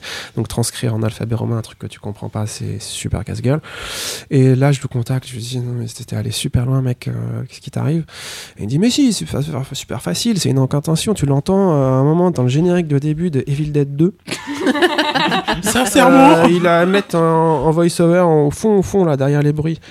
Ah ouais bah, je vais prendre mon DVD d'Evil Dead 2. J'ai fait, ok, ouais, t'es- bah si, si, c'est Si, ça. c'est ça. C'est- C'est. T'as raison. Bah oui, là, j'y suis, en fait, c'est facile quand tu te dis. Euh, voilà. Il faut juste le savoir. Quoi. Mais Area 51, après, j'ai été longtemps euh, gros lecteur de Lovecraft. Et Lovecraft, c'est quand même une, une, sou- une des sources auxquelles il va beaucoup puiser. Donc euh, voilà, moi je suis à l'aise euh, avec ça. Et puis, euh, de manière à pouvoir me concentrer vraiment sur l'adaptation. On pourra faire un, parler après de la traduction, de l'adaptation. euh, mais euh, de manière à pouvoir vraiment me concentrer sur l'adaptation, je travaille avec une personne japonaise qui elle euh, me fait un, premier jet, on va dire, et ça me permet donc de me concentrer sur l'adaptation sans avoir à voilà craindre des faux sens, des contresens, ce genre de choses. Voilà, je sais que le sens est là, donc je sais un, un truc que j'ai pas à faire, c'est fait. Je me concentre sur, euh, sur l'adaptation. Je travaille avec euh, Ryoko Sekiguchi sur ce titre, qui est une super traductrice. Euh, et on fait vraiment un chouette boulot. Enfin, on s'éclate comme des petits fous. Et voilà, j'espère que ça se ressent à la lecture Oui, du titre. Parce que, ouais. moi, merci. Non, j'ai jamais senti ça. Euh, par contre, je remarque, enfin, je remarque, non, c'était déjà fait, euh, que les titres sont assez noirs sur euh, les, les- les nouveaux titres ou même euh, ceux précédents. Ouais, alors ça, c'est, je crois que c'est un reflet de la personnalité du directeur de collection. D'accord. Non, parce que c'est vrai que dans la collection Saka, on a, il y avait eu, il y avait beaucoup de noirs, Ouais. mais il y avait aussi des titres plus philosophiques et légers donc. Ouais. Euh, et donc, Philosophique léger. Oui, voilà, c'est ça. Pardon. Plus clair, non, disons. plus clair, voilà, Ouais. plus plus blanc que Je philosophique voyais ce que que tu voulais noir. dire, mais je me disais, euh, léger, c'est peut-être pas le Blanc, mot. clair, philosophique, noir. Je vois toujours pas, hein, mais Moi non plus. on, est, on est dedans. Non, mais par exemple. Tiens, pense voilà, c'est- au quartier lointain ou même. enfin, Ouais. euh, Bon, par exemple, je voilà. pas, je cherche un Je- exemple euh, enfin, qui vient tout de suite. En fait, c'est c'est fou, les titres s'envolent quand on les cherche. Mais Oui, je pense à quartier. Lointain. Enfin, on va prendre quartier lointain pour un truc euh, qui est euh, plus clair que noir, Plus ligne claire même, on pourrait Voilà, jusqu'à ça. dire. mais qui reste philosophique, enfin qui reste quelque chose qu'on. même. Qui a sa, sa Voilà. forme de profondeur euh, sans aller euh, dans le noir. Non, parce que C'est ça, oui, c'est des, euh, des récits du quotidien, euh, des entre guillemets petits destins euh, qui sont qui sont donnés à voir et à lire. Alors oui, il y a plusieurs de toute façon, il y a plusieurs piliers dans le dans le manga chez Castaman. Taniguchi en est un, Marie Mazeki en est un, et c'est vrai que euh, ça t'a pas échappé. Ce que je publie, ce que je choisis, donc euh, avec l'accord de, de Bonin Mouchard, le directeur éditorial de Casterman, et euh, Charlotte Gallimard, la directrice générale. C'est des titres qui aujourd'hui euh, voilà, sont plutôt euh, sombres. Ça n'empêche pas que euh, Area 51 c'est bourré d'humour. Ah oui, Desco c'est est bourré d'humour, noir certes, mais d'humour. Cité Mais des ouais, esclaves, non. euh, si t'es esclave, tu rigoles, mais tu rigoles aux dépens des personnages. Ouais, ouais. Voilà. Euh, Rigole un peu moins. Mais je pense que, ouais, je disais euh, sur le ton de la plaisanterie que c'est un peu le reflet de la, des goûts peut-être du, du directeur de collection, en l'occurrence Bibi. C'est possible, parce que j'ai la chance de Tu pouvoir Bibi au bureau. j'ai la chance de pouvoir publier ce que j'aime, donc euh, pas tout non plus. Donc euh, je publie que ce que j'aime, mais je publie pas tout ce que j'aime. Sinon, euh, voilà, on- ça irait trop loin. Mais Enfin, moi euh, j'apprécie hein, personnellement euh, sur, euh, sur tous les titres là qu'on a, qu'on a Et évoqués et autres, euh, Mm. il y, a- il y en a pas un. Non, que- je pense qu'il y a, il y a un, un- un reflet de mes propres goûts, bien sûr, mais euh, il y a aussi, je pense, euh, un reflet de ce qui se fait au Japon aujourd'hui, hein, tout bêtement. Mm. Enfin, en tout cas, chez les éditeurs euh, que moi j'affectionne particulièrement, je parlais de Shinshosha, il y a Enterbrain, euh, voilà. Euh, de manière générale, euh, l'humour en manga, je trouve ça super difficile. Non, j'étais pas- Euh, pas Il y en a des bons titres d'humour, ouais. sur. En fait, c'est- c'est Des choses plus légères. J'ai en tête, légère, euh, non, j'ai en euh, tête Marie Okazaki en fait, donc qui. Qui va chez Casterman, qui- mais qui est un très bon auteur au Mais demeurant. voilà, qui pour c'est moi est, est vraiment le, le symbole de faire du, des titres euh, lumineux, mais euh, voilà, mais complexes, Avec un peu du contenu, de la profondeur, ah ouais, là, pour le coup, la euh, profondeur, euh, je trouve que dans la majorité de, de ces récents titres, il y en avait quoi. Et donc, c'est vrai que Saka, on avait fait quelques-uns quand même que j'avais trouvé aussi dans cette Ouais, même veine, qui Josei, bien, euh, bien notamment, tu penses à ça peut-être ouais. Voilà, si on doit les, voilà, s'il faut les Il faut les mettre dans des cases, euh, voilà. Voilà. Alors ça, c'est euh, la période euh, donc Saka des débuts, manga Oui. d'auteur plutôt, Mm. Frédéric Boilet, etc. Voilà, aujourd'hui, moi, je suis arrivé il y a deux ans et demi avec ma, ma sensibilité et ma vision de ce qui peut marcher aujourd'hui chez les lecteurs français, qui, donc, pour résumer, comme je disais tout à l'heure, qui ont grandi, qui peuvent avoir envie d'autre chose, que ce soit graphiquement ou scénaristiquement. Donc voilà, je propose ça. Ça se passe bien aujourd'hui, ça prend, on est content. Euh, mais il va y avoir des choses, euh, j'allais dire plus gay, mais euh, en fait c'est gay au début, ce truc auquel je pense. Après, ça, ça part en quenouille. Encore une fois, c'est- en- encore une fois, c'est pas vraiment le, le- moi, c'est pas, Ouais, c'est non, pas le côté je- humour ou gay, c'est c'est juste euh, moins noir. ça. enfin, j'ai rien contre le noir, hein, personnellement. mais- Il va y avoir des, des choses euh, pas forcément joyeuses, mais il va y avoir des choses, je vois très bien ce que tu veux dire, euh, plus, plus lumineuses, c'est un, un- Ouais, voilà, mot en fait. J'avais pensé, je sais pas, j'étais peut-être un truc plus mélancolique, mais Voilà, je suis en mais, train de perdre euh, tout le monde là. je, lis, je lis plein de trucs, euh, voilà, je peux pas forcément en parler ni ici, ni sur Twitter. Euh, Sur Twitter, on me dit souvent, mais tu parles que des, des trucs que tu lis en anglais, en français. Bah ouais, les trucs que je lis en japonais, principalement, c'est des trucs que potentiellement j'ai envie de publier. Donc, euh, Oui, forcément. Voilà. Euh, j'ai lu ce matin dans le métro un truc euh, super choupinou Voilà, et qui m'a vachement plu. Donc, Bon, je, je euh, dis tout de suite, hein, les titres avec des chats, euh, ça y est, c'est mort. On non, est, on là, je euh, non, faut pas compter sur moi pour faire. Je crois qu'il y a un éditeur qui a saturé le marché. Ah ouais, il y, a- il y en C'est quoi a, il a tué tout le monde C'est quoi le dernier en date C'est pas Choubi Choubi. Choubi, choubi, choubi. Non, mais moi, le titre, j'ai entendu, du coup, j'ai envie de le lire. Je trouve ça génial comme titre. Eh ben, en, en tout cas, c'est l'auteur de Chi. Bon, bah Ah, voilà. C'est surprenant. Hein. Bah, tu m'excuses, mais euh, moi, honnêtement, euh, que l'auteur de Chi, euh, enfin que Glénat lâche son auteur euh, alors que le titre cartonne à mort. Oui, ça, ça, par contre, c'est étonnant. Ouais. Après, est-ce que Plus, les, deux- les titres au. Japon sont chez, les, chez le même éditeur, chez deux éditeurs différents Ça peut jouer, enfin, ça. C'est chez le plein de même. choses. C'est le même Non, bah. C'est une histoire de thunes. Hein. Ou euh, c'est une histoire de choix. Mais je Ouais. crois que c'est, je crois que c'est, en fait, avant, on était très, euh, il y, avait des, des auteurs, on va dire, euh, vraiment ralliés à des, des éditeurs français. Et ça, ça, se- j'ai l'impression que ça se fait peu. vraiment Oui. beaucoup moins de nos Bah, jours. ça dépend des éditeurs. Ça dépend des éditeurs. Ça dépend, Mm. parce qu'il faut savoir, au au Japon, euh, un éditeur, enfin un auteur n'appartient pas à un éditeur type. Au Japon, c'est et encore plus que dans la franco-belge, en fait, euh, c'est la règle d'avoir, pour un auteur, pour un mangaka, d'avoir plusieurs éditeurs en fonction de ses projets, en fonction de, Oui. de plein de choses. Ils sont freelance. Et euh, oui, peut-être qu'aujourd'hui, Ça on arrive. pour qui il bosse, parce qu'en général, quand tu bosses pour Shueisha, tu bosses pas pour un autre. Voilà, bah oui, quand Ouais, tu bosses mais 20 heures par jour, à bout d'un moment, t'as pas grand chose. Tu peux bosser dans plusieurs produits, euh, pro- pas de projets. Shueisha. Ouais, Ça, c'est possible. Attends, je cherche Donc, un contrat. plusieurs magazines, chat. Bah, C'est-à-dire que ceux qui, euh, ils ont quitté. Euh, Oui, mais quand t'es euh, vraiment dans euh, le, le, le, le moule de l'industrie, euh, J'ai un petit doute. dans le jump, euh, En parallèle, différent. Mais, euh, il ne doit pas y avoir beaucoup, il doit pas y avoir d'auteurs. J'avais pensé à Rina Tanemura qui a, qui a sorti, qui a changé un petit peu, l'auteur de Sailor Moon qui, a, que- qui est... que tu, que, que tu quittes, c'est autre chose. Mm, ouais, Oui, mais Tu pas as pendant pas- Quitter, c'est une chose. Il y, a des- Ouais, il y en a ouais. d'autres qui ont quitté, hein, Tsukasa Ojo, voilà. par exemple, euh, qui sont partis avec euh, Mm. Pertes et Fracas, mais euh, quand Takeuchi, il y est, euh, qui est. Bref, euh, on va revenir à Mas- Aparté. Masato Issa. Ouais. Alors, Masato Issa, donc on sait qu'il y a Jabberwocky chez Bip. Euh, et y a- Qui est ce bip C'est qui ce bip Stéphane, je t'embrasse. Euh, je ferai pas de commentaire là-dessus. Euh, et donc, Area 51 euh, chez Casterman. Et on va peut-être avoir de nouveau du Masato Issa. Qui te l'a dit Je ne sais pas. Je- je- je- mon petit doigt. Il est fort. Il hein. s'appelle Bibi. Il, a des, il a- il a des oreilles partout. On va l'appeler le, le varice du manga. La L'araignée. référence à Game of Thrones. Il est beaucoup plus beau en vrai, hein, vous inquiétez pas, mais euh, en même temps c'est pas difficile. Euh, non, c'est de mes personnages préférés dans Game of Thrones. Ouais, mais il a pas de couilles. Il a ni couilles ni. Ben bref, euh, il est venu. Ouais, bon, il a d'autres qualités. Euh, Oui, pour, pour que Masato c'est plus important. oui, il va revenir chez Casterman. Pour le plus grand plaisir. Pas tout de suite, euh, parce qu'on va pas publier deux séries du même auteur en même temps, ce serait un petit peu. euh, Vous allez attendre Étrange. que Area 51 se termine? Pas forcément soit fini, mais au bout d'un moment. Area 51, aujourd'hui, on a le 11 sort en novembre au Japon. Je Il- crois pas que je crois publié. pas que ce soit le dernier. et ça va se. Et je ne sais pas du tout combien de temps ça va durer.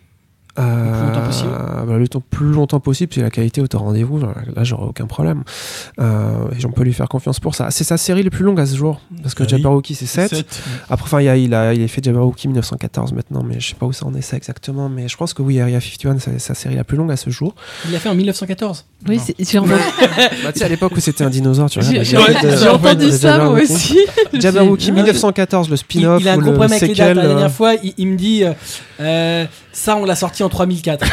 Ouais. c'est vrai, quand on a préparé l'émission, j'ai un petit peu ripé. Marty prend la voiture. C'est c'est vrai que tu m'as fait cette vanne-là. C'est vrai C'est pas possible. Merde, si je fais les mêmes vagues que Kubo, là, c'est mort. hein. Je suis navré. Euh, Ouais, c'est terrible. C'est horrible. Et donc, il revient. Masato Issa, on a sorti. euh, moi, j'aime bien pour euh, installer une série et les sortir, euh, pas, pas de charge, mais euh, de manière assez soutenue à la première année, les 12 premiers mois d'existence euh, en France. Donc, euh, Area 51, on en a sorti 5, on en aura en tout sorti 5 en 2015. Je pense que ce sera à peu près autant en 2016. Donc, Masato Issa, probablement, on en entendra reparler chez Casterman, c'est sûr, c'est signé. Euh, Début mais 2017? début 2017, je pense. D'accord. Par contre, en Ça 2016, va être trop bien. mais là, tu peux, tu peux pas dire le titre. Et donc, tu peux pas faire un résumé et le vendre. Non, je peux C'est pas l'envie qui en manque. hein. Ah, Ah, il veut, là. la frustration. J'ai un super pitch pour ce titre. On sent, on sent euh, malheureux là. Vous me réinviterez. Vous avez Mais pas, vous oui. avez pas l'image, mais vous auriez vu là, il se disait, ah, je le dis J'ai ou pas ouvert la bouche et j'ai failli balancer. hein, Ouais, là, mais, C'est pas grave, parce Regardez sur qu'en Internet, 2016, autrement. il va y avoir un autre titre. euh, Ouais, celui-là, on euh, peut en parler. Ouais, qui va être génial, parce que j'ai eu l'occasion de. Il me l'a fait découvrir, puisqu'il en a parlé, je connaissais ni l'auteur ni le titre, euh, et qui est super, euh, et, et qui était un titre surprise de 2016. Euh, Il y a depuis déjà. mon arrivée chez, chez Casterman, enfin, aux commandes du- de la partie japonaise du catalogue en mars 2013, euh, une de mes missions undercover, c'était de trouver de l'heroic fantasy pour Casterman. Et j'en ai trouvé. Et Et c'est classe. Et c'est classe, et c'est beau. Mais c'est Casterman oblige, c'est de l'heroic fantasy, mais pas que. Donc c'est euh, un titre qui, euh, qui s'inscrit clairement dans les canons du genre. Euh, t'as du château fort, euh, t'as des, des sièges, des prises de château, t'as des gros monstres, des grosses épées, des armures, un bestiaire pas possible, une quête, des périples semés d'embûches, etc., etc. Mais on aura beaucoup de pauses, de respiration humoristique qui, euh, qui viendront euh, émailler euh, le récit, qui, s'il est insouciant au début, devient rapidement assez, assez grave et assez tragique. Euh, on aura aussi, et ça je suis très content, il faut que je rende justice à mon assistante, c'est elle qui a trouvé, outre l'heroic fantasy et le côté humour qui viendra un petit peu fournir des, des pauses dans l'action, on a euh, un titre avec de l'érotisme courtois. Heroic fantasy, médiéval fantastique oblige, amour courtois, là c'est érotisme courtois. Euh, pourquoi? Ça me fait penser à un autre truc. Euh, Alors, il y a deux titres euh, Heroic Fantasy là dont tu parles ou c'est Non, un c'est seul le même, c'est Tout le en même. un seul. wow. C'est le même. D'accord. Tout ça C'est- avec de l'érotisme courtois. J'ai mis deux ans et demi à le trouver, mais Ah, une je fois que je l'ai comprends. trouvé. Si- S'il fallait tout ça, je comprends. Il fallait pas tout ça, mais là c'est une, une recette. Voilà, encore une fois, comme je disais tout à l'heure, pourquoi publier de l'heroic fantasy pour faire de l'heroic fantasy? Il y en a plein d'autres qui le font bien. Euh, c'est un genre qui est assez balisé. J'ai pas envie moi d'apporter une pierre à l'édifice de l'heroic fantasy en manga en France qui soit la même pierre que les autres. Enfin, ça sert à rien, c'est du gâchis de papier en plus. Enfin, c'est- voilà. Et euh, ça s'appelle Stravaganza, sous-titre La reine au casque de fer. J'ai une question. Est-ce que c'est de l'érotique euh, fantasy? Alors, non, mais euh, vraie question, vraie question, vraie question. Elle aimerait que ce soit ça. Ouais. Parce que non, c'est pas Bastard, c'est pas Légende de Lemnir, tout ça, je parle aux plus vieux. hein. Ouh là là là là, Ah, les j'avoue. livres. Pas du Ah, tout. du de. Menhir, premier titre de Kazé?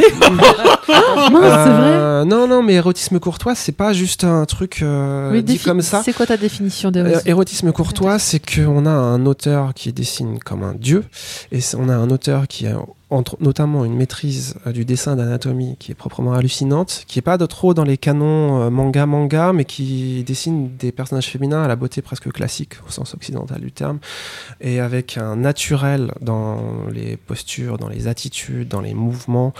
Euh, voilà, c'est juste incroyable. Et comme il a ce don là pour le dessin d'anatomie féminine, il nous en fait profiter. C'est pas du fan service. Quoique un petit peu quand même, par moment, il y a des scènes de bain. Mais euh, Il voilà, quand il tu, marches splash page 10 lieux sur la route en allant vers Mordor, au bout d'un moment, tu as envie de prendre un bain. Donc euh, c'est- voilà, Sam, il peut pas le faire avec Frodon, mais là, ils peuvent le faire et trouver une Ça, on rivière. sait pas. C'est pas du Euh, fan service, c'est de l'art, c'est ça? Non, j'irai pas jusque-là. S'il fait plaisir aux fans, clairement. Et euh, sauf que là, c'est du fan service incroyablement bien dessiné. Bon. Euh, On acceptera alors. Non, pour euh, le. C'est vrai que c'est bien, c'est propre, c'est pas. euh, Enfin, t'as pas, t'as pas l'impression d'avoir un truc. euh, C'est pas du tout l'offre, C'est pas quoi. vulgaire, c'est vraiment pas vulgaire, c'est bien. C'est élégant. Ouais, ouais, c'est. euh, voilà. En plus, le, le- le titre s'ouvre sur une belle scène euh, de bain. Toi, on, sent que t'es convaincu là. Il y a rapidement Une scène des, de euh, bain et voilà, toi Voilà. t'y es. des bon, hommes lui- lézards très méchants qui arrivent. euh, voilà, dans Stravaganza, donc Heroic Fantasy. C'est un, manga d'Heroic Fantasy. hein. Il y a ce que j'ai appelé l'érotisme courtois qui vient donner une petite spécificité au titre, hein, une petite saveur supplémentaire, tout comme l'humour. Euh, moi, j'ai craquage euh, bah, sur le dessin en premier lieu et après sur l'histoire parce que un manga qui met euh, qui prend son temps pour s'installer et qui ensuite en sur le premier tome et qui ensuite euh, en quelques pages va tout détruire et lancer l'histoire sur des rails euh, très très épiques. Là où euh, au début on est sur de l'heroic fantasy euh, gentille c'est-à-dire qu'on découvre l'univers avec l'auteur et avec son héroïne qui s'appelle Claria une jeune fille euh, qui euh, vit dans le château du, euh, du royaume d'Auroria et qui aime quitter le château pour faire le château buissonnier en fait, pour aller découvrir un peu le royaume. Elle connaît plein de passages secrets et elle va se balader en forêt. Bon, elle fait des rencontres parfois assez dangereuses, notamment des hommes lézards ou des, des gros monstres pas ragoûtants du tout. C'est le, bestiaire de, cette série qui est mis en place par euh, Akihito Tomi, puisque c'est son nom, qui est créé par Akihito Tomi dans Stravaganza. Il est juste incroyable aussi, des- des créatures un peu dans tous les sens. C'est super bien designé, assez incroyable. Euh, assez sa- sauvage, on va dire. Et euh, donc elle risque, elle risque sa peau assez régulièrement, mais arrive toujours à s'en sortir parce qu'elle est maligne, elle est débrouillarde, elle, est surtout, elle a surtout un caractère très bien trempé et euh, elle se débrouille très bien à l'épée. Elle rentre au château après ses petites excursions et là elle se fait euh, morillonner, gronder très sévèrement par euh, les conseillers de la reine et par surtout le capitaine de la garde royale parce qu'il se trouve que Claria, ben, en fait c'est la reine. Et c'est elle qui se sauve du château pour aller découvrir son royaume parce qu'on le lui interdit, parce qu'on a peur pour sa sécurité et que à chacune, par exemple, de ses apparitions publiques, on lui oblige à mettre un casque. D'où le sous-titre La reine au casque de fer. Mais voilà, cette règle de, de, de, sécurité qu'on lui impose lui permet d'aller découvrir son royaume. Et euh, c'est bien qu'elle en profite parce que son royaume il va sombrer dans le chaos très rapidement. Et euh, ça va être euh, assez homérique. En fait, on n'a plus besoin de les chroniquer ces titres. Non, là, je crois que, je crois que c'est tout fait. Hein. Non, mais là, c'est fais pas- le- contrôle je te B. fais le truc, on fera, petite- on fera juste un petit rappel et puis on fera un copier-coller. C'est Fastoche, de- je vous les ai pas Eh, lus, je peux vous dire ce que je veux, mais euh, non, c'est vrai que On Kobo, les toi, tu, relira, euh, mais si, si l'histoire est bien comme ça, on, on va reprendre la bande son, on va juste reprendre le synopsis, ouais. comme ça, ça nous évite. Ça nous évitera de, de, de vous lui faire tout un euh, d'autres qualités. Il a, il, a, il a vraiment plein plein de qualités. Moi, c'est ce qui m'a tapé Elle- dans l'œil. Elle a beaucoup de qualités. euh. D'atout également. Voilà, d'accord. Très grande qualité. On, on voit ce qui t'a plu, toi, tout de suite. Voilà. Non, non, mais le titre est très beau, c'est super bien. euh, ouais, c'est, euh, Moi, il Euh. était tout fou hein, quand il m'en a parlé. Ouais, il, donc, euh, dessine, il dessine des espèces de mi-gobelins orc troll, on sait pas trop. Aïe, aïe. Euh, le premier truc que je lis quand je reçois le magazine de prépub, c'est prépublié dans Arta, qui est ex-Fellows, magazine d'Enterbrain, où a été prépublié entre autres Bright Stories, ce genre de choses. C'est, je, je déchire l'enveloppe, je me jette sur le chapitre. C'est vraiment cool. Donc il y en a trois actuellement au Japon. Quand, quand l'enveloppe a du retard, il est euh, prostré en, en Ouais, C'est ça, position Position fétale. fétale, ouais. avec des espèces de je, convulsions. je- veux mon chapitre. Et euh, trois tomes au, Japon. Il sort euh, un tome tous les dix mois, me semble-t-il, parce qu'il prend son temps et on comprend pourquoi quand on voit les dessins. Ben, on- pareil, je te filerai des planches et on mettra ça sur, si tu veux, sur le, tu mettras ça sur la. Le magazine, c'est un mensuel Euh, Arta, est-ce qu'il est encore, il est trimestriel? Ou non, il est passé bimestriel maintenant. Ah, Je dis peut-être une connerie, on va recouper, vérifier. ça. Mais euh, il prend son temps, on comprend pourquoi, parce qu'il y a un dessin super fouillé, euh, les décors, que ce soit château, forêt, montagne, tout ça, il, passe, il prend son temps pour notre plus grand plaisir. Euh, le quatrième sort là, euh, mois de décembre au, Japon, et je suis tout content, je vais rencontrer l'auteur au mois de novembre à Tokyo, on va pouvoir discuter de ce qu'on va mettre en place pour la sortie française, ça va être trop cool. Il est super adorable. Il a publié d'autres choses par le passé, rien qui est venu en France. Avec le c'est pas moi qui le traduis celui-là, je fais traduire Sébastien Ludman, qui est un très bon traducteur, que je recommande à tous mes confrères.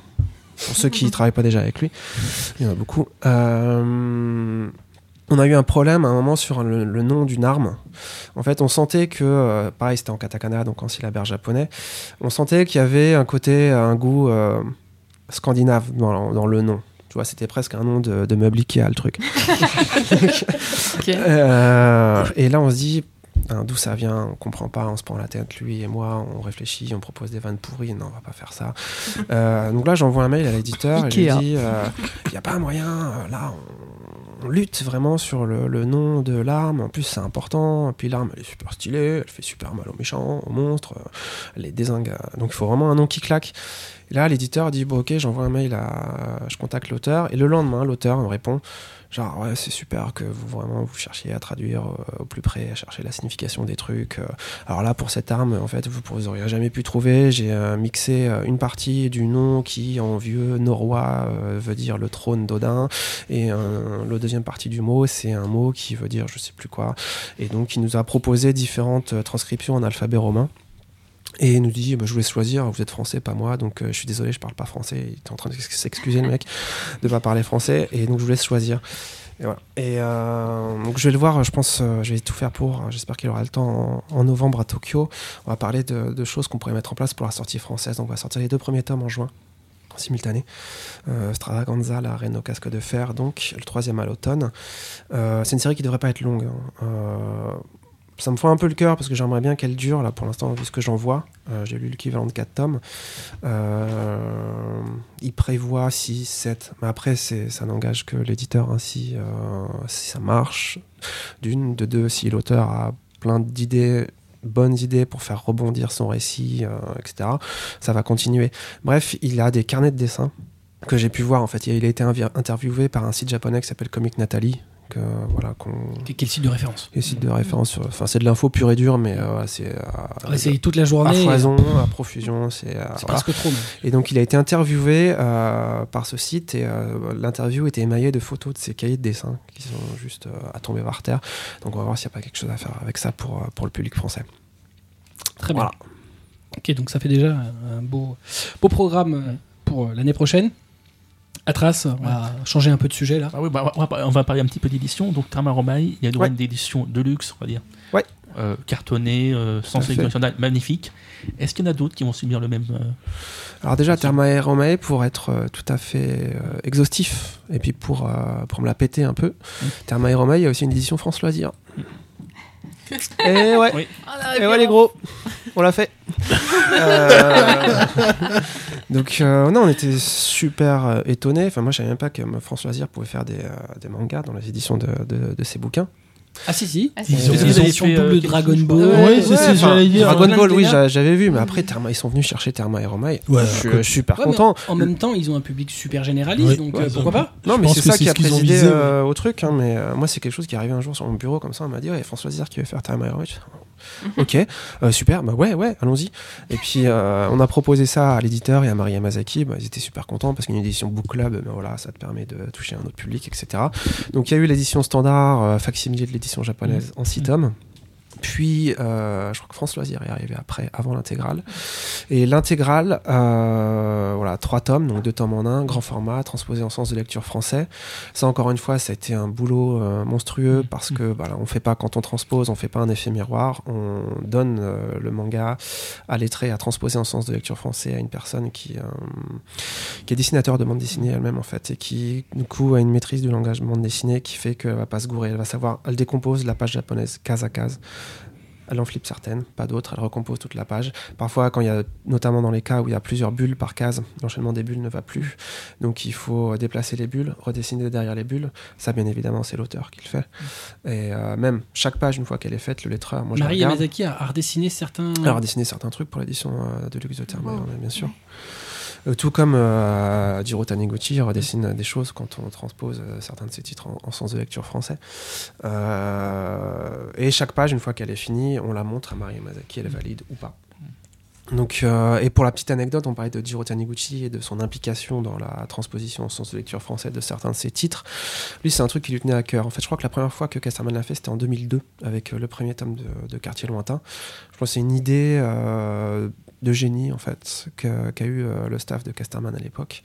Euh, parce que, voilà, il y en a des gens qui lisaient ni bande dessinée, ni littérature, qui sont venus. Ils ont acheté Quartier Lointain, ils ont adoré. Et ils sont, voilà, ils sont venus à Taniguchi comme ça, alors qu'ils lisaient ni manga, euh, ni bande dessinée franco-belge, ni littérature, mais on a parfois encore sur les salons des gens qui viennent nous voir en disant, mais genre, Taniguchi, c'est, ça a été une vraie expérience pour eux, parfois même une révélation. Donc, euh, nous, voilà, transposer Taniguchi en sens de lecture occidentale, ça a permis ça. Et c'est pas rien, je trouve. Euh, et donc, pour revenir sur l'adaptation graphique à proprement parler, euh, quand on a fait le Gourmet Solitaire, donc on- il est sorti en 2008, me semble-t-il, premièrement dans, dans Saka, ensuite on l'a transposé il y a deux ans en sens de lecture français. Et là, euh, pas mal, euh, pas, pareil, pas mal de, de bulles ou euh, de textes, pardon, de cases où il faut déplacer des bulles et du coup redessiner derrière, parce que l'auteur il dessine pas derrière ces bulles, ce petit fainéant. Euh, et là, le lettreur, il qui habite au Japon, en fait, il va chez Taniguchi, il lui dit, écoute, euh, voilà, ça, cette page, faut faire ça, telle page, faut, faut faire ci. Mais de manière générale, j'ai du mal parce qu'il y a pas mal de cases que je dois flipper, inverser. Or, le personnage a une coupe de cheveux et une arrêt sur le côté. Donc, quand tu flippes, ça change de côté. Ça, c'est pas tolérable, c'est pas acceptable de, voilà, que dans l'édition française, euh, le personnage ait l'arrêt qui puisse être d'un côté ou de l'autre, en fait. Du coup, euh, Taniguchi dit, ok, il a pris, ils étaient au resto, il a pris la, la nappe en papier, limite, c'est pendant trois quarts d'heure, il a fait au lettreur, il a donné un cours à la personne en charge de l'adaptation graphique sur euh, comment dessiner les cheveux du héros du Gourmet Solitaire. Moi, j'étais pas là, hein, j'aurais adoré être là. Mais après, il nous a envoyé, bien sûr, le lettreur, il a pris le papier avec lui, il l'a emmené religieusement chez lui, et euh, voilà. Il nous a envoyé des photos, et effectivement, t'as, alors là, la mèche, c'est comme ça, tac, tac, et dessiné. Voilà. Donc, euh, main dans la main avec, euh, pour les éditions, donc, euh, transposées en sociologie français avec les auteurs, bien évidemment, et avec l'accord et la bénédiction de leurs éditeurs respectifs, ça va de soi. Et euh, est-ce qu'il y en aura-t-il d'autres à l'avenir chez Casterman? Euh, Oui. Euh, je vais pas te donner de, de titre parce que j'en ai pas, il y a rien dans les tuyaux là. Euh, il faut savoir que c'est un investissement financier Non. colossal, mais vraiment monstrueux. Enfin, euh, Taniguchi, quartier Lointain- euh, le gourmet solitaire, c'est deux mois à plein temps de travail pour l'adaptateur graphique. Donc euh, voilà. On parce qu'il y a des titres qui s'y prêtent clairement. Euh, Wet Moon, Mais Je, je pensais justement à. Wet. Moon, Wet Moon, on, l'envisage. Euh, mais voilà, la, nouvelle édition de Wet Moon euh, en transposée en sens de lecture occidentale, on l'envisage, mais on réinscrit ça dans notre démarche plus générale euh, avec euh, Kaneko. Kaneko, on a envie de construire sa carrière française. On est avec lui dans la durée. On veut y aller progressivement. On veut pas brûler les étapes. Euh, Wet Moon, avec Wet Moon, il a franchi un cap par rapport à ses apparitions en France chez d'autres éditeurs. Soil chez Ankama, Bambi chez Yamacho. Donc là, on a touché un nouveau public, un public plus large. Avec Desco, on a vraiment pour ambition euh, d'élargir encore un peu plus. On fonctionne par cercle un peu, comme ça, à chaque fois des cercles un peu plus larges. Et euh, dans ce cadre-là, oui, une édition de Wet Moon en un peu plus grand format, en sens de lecture français, on y pense euh, pas mal. Mais euh, pour l'instant, priorité à Desco, on va dire. D'accord. C'est des taux. C'est pas exclu. C'est pas oui, c'est pas non, c'est plutôt oui, mais euh, En, plus, euh, les- les- les- la réédition, donc l'édition double de euh, Therma Aroma n'avait pas été un grand succès. non. Euh, là, pas euh, plus que moins que moins qu'escompté et en fait trop manga peut-être dans l'humour. Mm. En fait, l'humour trop trop, Trop japonais. japonais. Mm. Alors que nous, euh, on s'était dit que le côté, euh, enfin l'ancrage historique, donc euh, l'antiquité romaine et même le côté l'humour plus, le côté culture des bains, parce que voilà les, les, les bains, les onsen au Japon, enfin c'est voilà, c'est un symbole du Japon, donc ça intéresse aussi les gens qui s'intéressent au Japon. Mais là, je pense que finalement l'humour a pas pris auprès des gens qu'on visait avec cette, cette édition hardcover double grand format, qui étaient des gens plus franco-belges exclusivement. En fait, je crois que les lecteurs de manga occasionnels avaient acheté l'édition standard. Ouais. Qui s'est très bien vendue, elle, en revanche. Mais euh, voilà, l'édition, euh, on n'en on en attendait pas des miracles hein, de cette édition hardcover, mais euh, ouais, petite déception, effectivement. C'est des taux. Euh, que penses-tu des inspirations que euh, la collection Latitude de Kiyun a pris euh, chez vous un peu? Alors, euh, la- l'attitude, écriture, ouais. Euh, je vais pas bitcher, hein, comptez pas sur moi pour bitcher, mais euh, C'est pas ce que je cherchais. Non, mais non. moi je pars du principe que plus il y a de bons bouquins, de bons bouquins selon mes critères, qui sortent en France, mieux, mieux le marché se porte et mieux moi mes bouquins se portent parce que plus il y en a, qui, plus il y a d'éditeurs qui proposent des choses un Et- peu originales, un peu différentes, que ce soit le format, que ce soit le graphisme. c'est vrai qu'ils font un truc qui, alors, euh, qui, qui est un peu approchant dans le sens où euh, alors ils ont fait de la réédition de titres qui n'avaient pas été chez eux, donc de ce grand format qui est un Bah. format franco-belge, enfin qui est un format qui s'adresse à, à ce public. L'attitude, ça a été inauguré avec, avec Brad Stories Non, Non, Non, avec Emma. euh, Emma. Emma. Emma, pardon. Et donc effectivement derrière Bright Stories a embranché où là il y a eu une double publication. Ouais. Donc l'édition japonaise, enfin l'édition euh, manga, euh, l'édition Mm. euh, nippone et donc cette, cette Mm. édition à l'attitude qui s'adresse à un autre public. Et là ça ressemble quand même beaucoup à ce que vous pouvez faire en sortant euh, d'abord euh, en saka, Ouais. puis alors alors Sauf que eux, effectivement, ils mettent pas en sens euh, occidental. Euh, Ils conservent le sens japonais, donc en fait, ils font juste agrandir les planches. Ouais, bah, je crois que après Ahmed, de, de- de ce point de vue-là, Ahmed Agne, donc euh, Kiyun, il se cache pas du, euh, du fait qu'il a vu que Taniguchi, la clé de son succès en France, ça avait été la transposition en sens de lecture français. Et euh, bah oui, quand tu vois un graphisme comme celui de Kaoru Mori, euh, tu te dis légitimement, en plus, que euh, ça fait peut. aussi pour et, euh, ça fonctionne déjà nettement moins bien. Poison City? Ouais. Parce que euh, ce que fait Tsui Tsui est sympa, ça fonctionne bien dans un format tradi, Ouais. mais dès que tu l'agrandis, euh, tu, tu vois qu'il y a quand même beaucoup de blanc. Voilà. Après, tu euh, tu tâtonnes dans ce genre de. Nous, on a un peu plus d'expérience. Enfin, Casterman a un peu plus d'expérience parce que voilà, Casterman publie du, euh, du manga en sens de lecture euh, occidentale, enfin remonté en sens de lecture occidentale depuis pr- 13-14 ans maintenant. Bah, ça s'apprend, hein, et euh, il n'y a pas de recette cas, miracle. Regarde Et ce que font les autres. Euh, puis, Mais voilà. c'est vrai quoi. que pour Emma, ça faisait du sens. Enfin, moi, Bien sûr. c'est marrant, je les ai rachetés euh, vraiment parce que. Pareil, enfin, euh, moi j'aimerais bien voir Gisèle Alain en grand qu'on Ces planches-là, je, me disais, euh, je veux les voir en grand, quoi. Molly en, grand format, Ça justifie, vraiment. ça justifie totalement, vu son graphisme et les détails. Donc très bien, parfait. Et je dis pas que euh, moi je, je regarde pas ce que font les autres, au contraire, bien évidemment. bah, c'est Euh, normal. Il y a des bonnes idées, bah, bah Mm. oui. Il y a des bonnes idées partout. Il y a des mauvaises idées partout aussi, mais il y a des bonnes idées partout. Et voilà. Et prends les bonnes euh, idées, c'est plus, voilà, plus sérieusement, moi je suis content que voilà, il y ait, que, se mette à, à mettre un peu plus l'accent sur euh, les mangas dits euh, un peu, enfin dits d'auteurs, même pas, mais un peu différents. euh, qui peuvent s'adresser à un public plus large. un public plus large. Amenons plus de, tous ensemble, les éditeurs de manga, amenons plus de gens en manga. Enfin, ça, ça nous servira à tous. Quoi. La main dans, les, la main dans la main. Ouais, peut-être pas non plus, hein.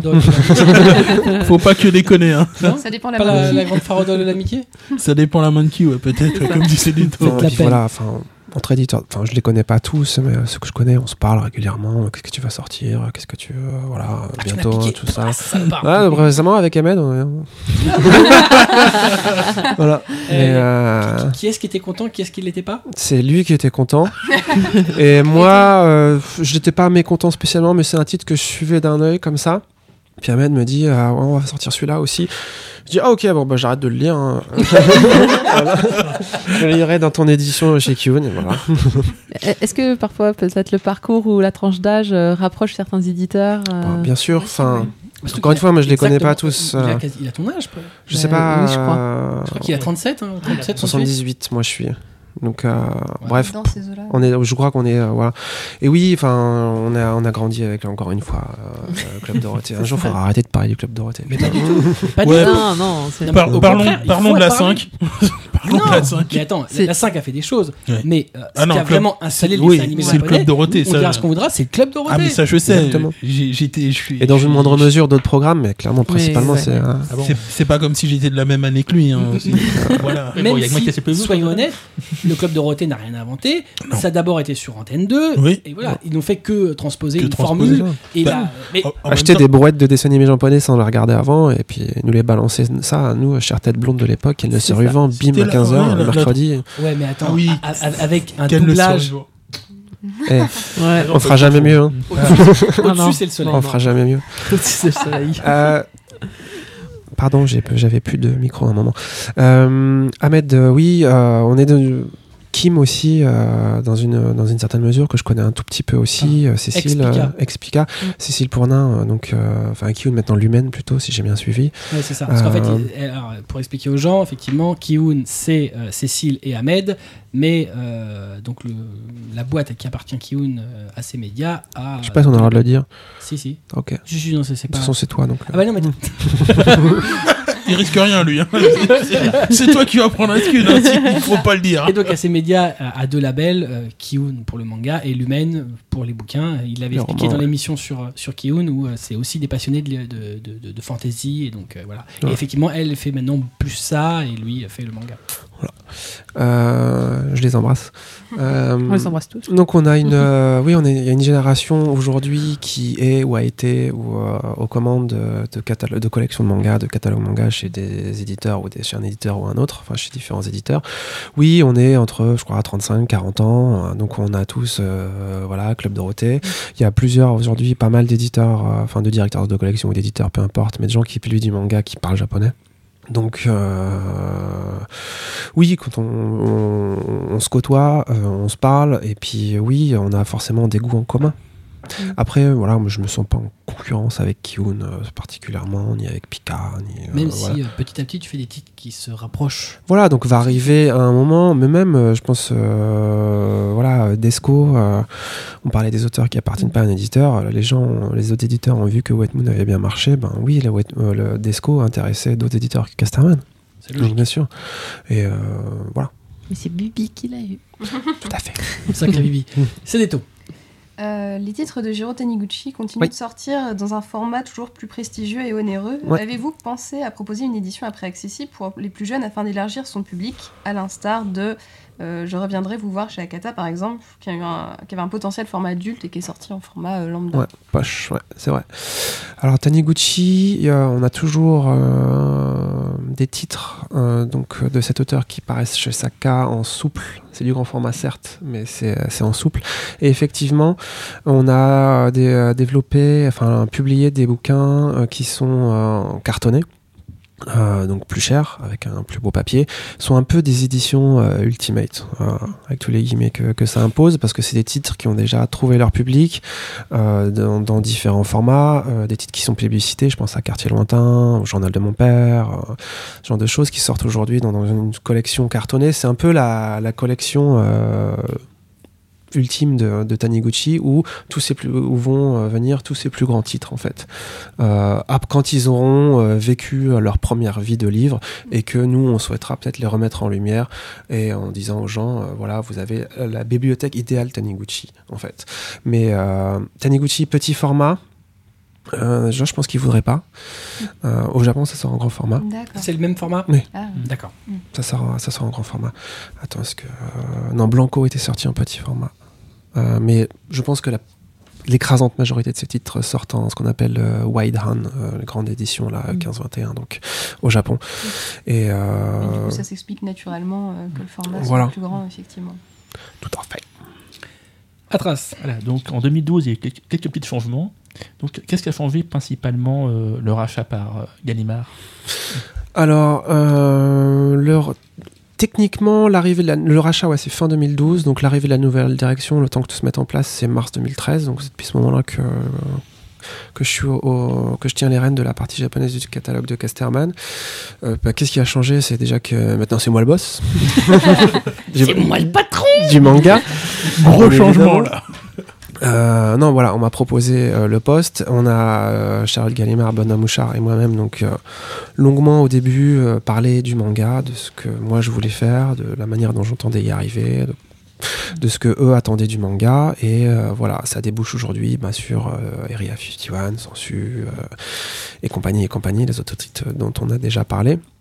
Ils, Donc- avaient une, euh, ils avaient une volonté. euh, donc Charles Gallimard avait une volonté d'ouverture plus large euh, en termes Ouais. de public. Ouais. Parce que ça, c'est pas pour rien qu'on parlait de la distinction un petit peu euh, technique, euh, label, collection, et du logo Saka ou pas en première de couverture. Voilà, Casterman rentre dans le donc mars 2013, un peu dans le giron Casterman. Arrête de de, vraiment, enfin de trop voler de ses propres ailes et euh, de pas être raccord avec euh, la production de, Casterman, qui change elle aussi, hein, BD franco-belge à l'arrivée de la nouvelle direction, bien sûr. Alors après, on l'a déjà dit, c'est un métier long, donc les, le changement se fait doucement. Un- c'est un- l'édition, enfin un éditeur, c'est un gros bateau, quoi, donc ça met du temps à pivoter. Aujourd'hui, euh, bah, les, les- les livres sont là, qu'on parle de manga ou de franco-belge, et donc il y avait une volonté de se recentrer euh, sur euh, l'ADN de, de Casterman en matière de bande dessinée, que ce soit française, japonaise, de toute façon c'est de la bande dessinée, enfin c'est un langage.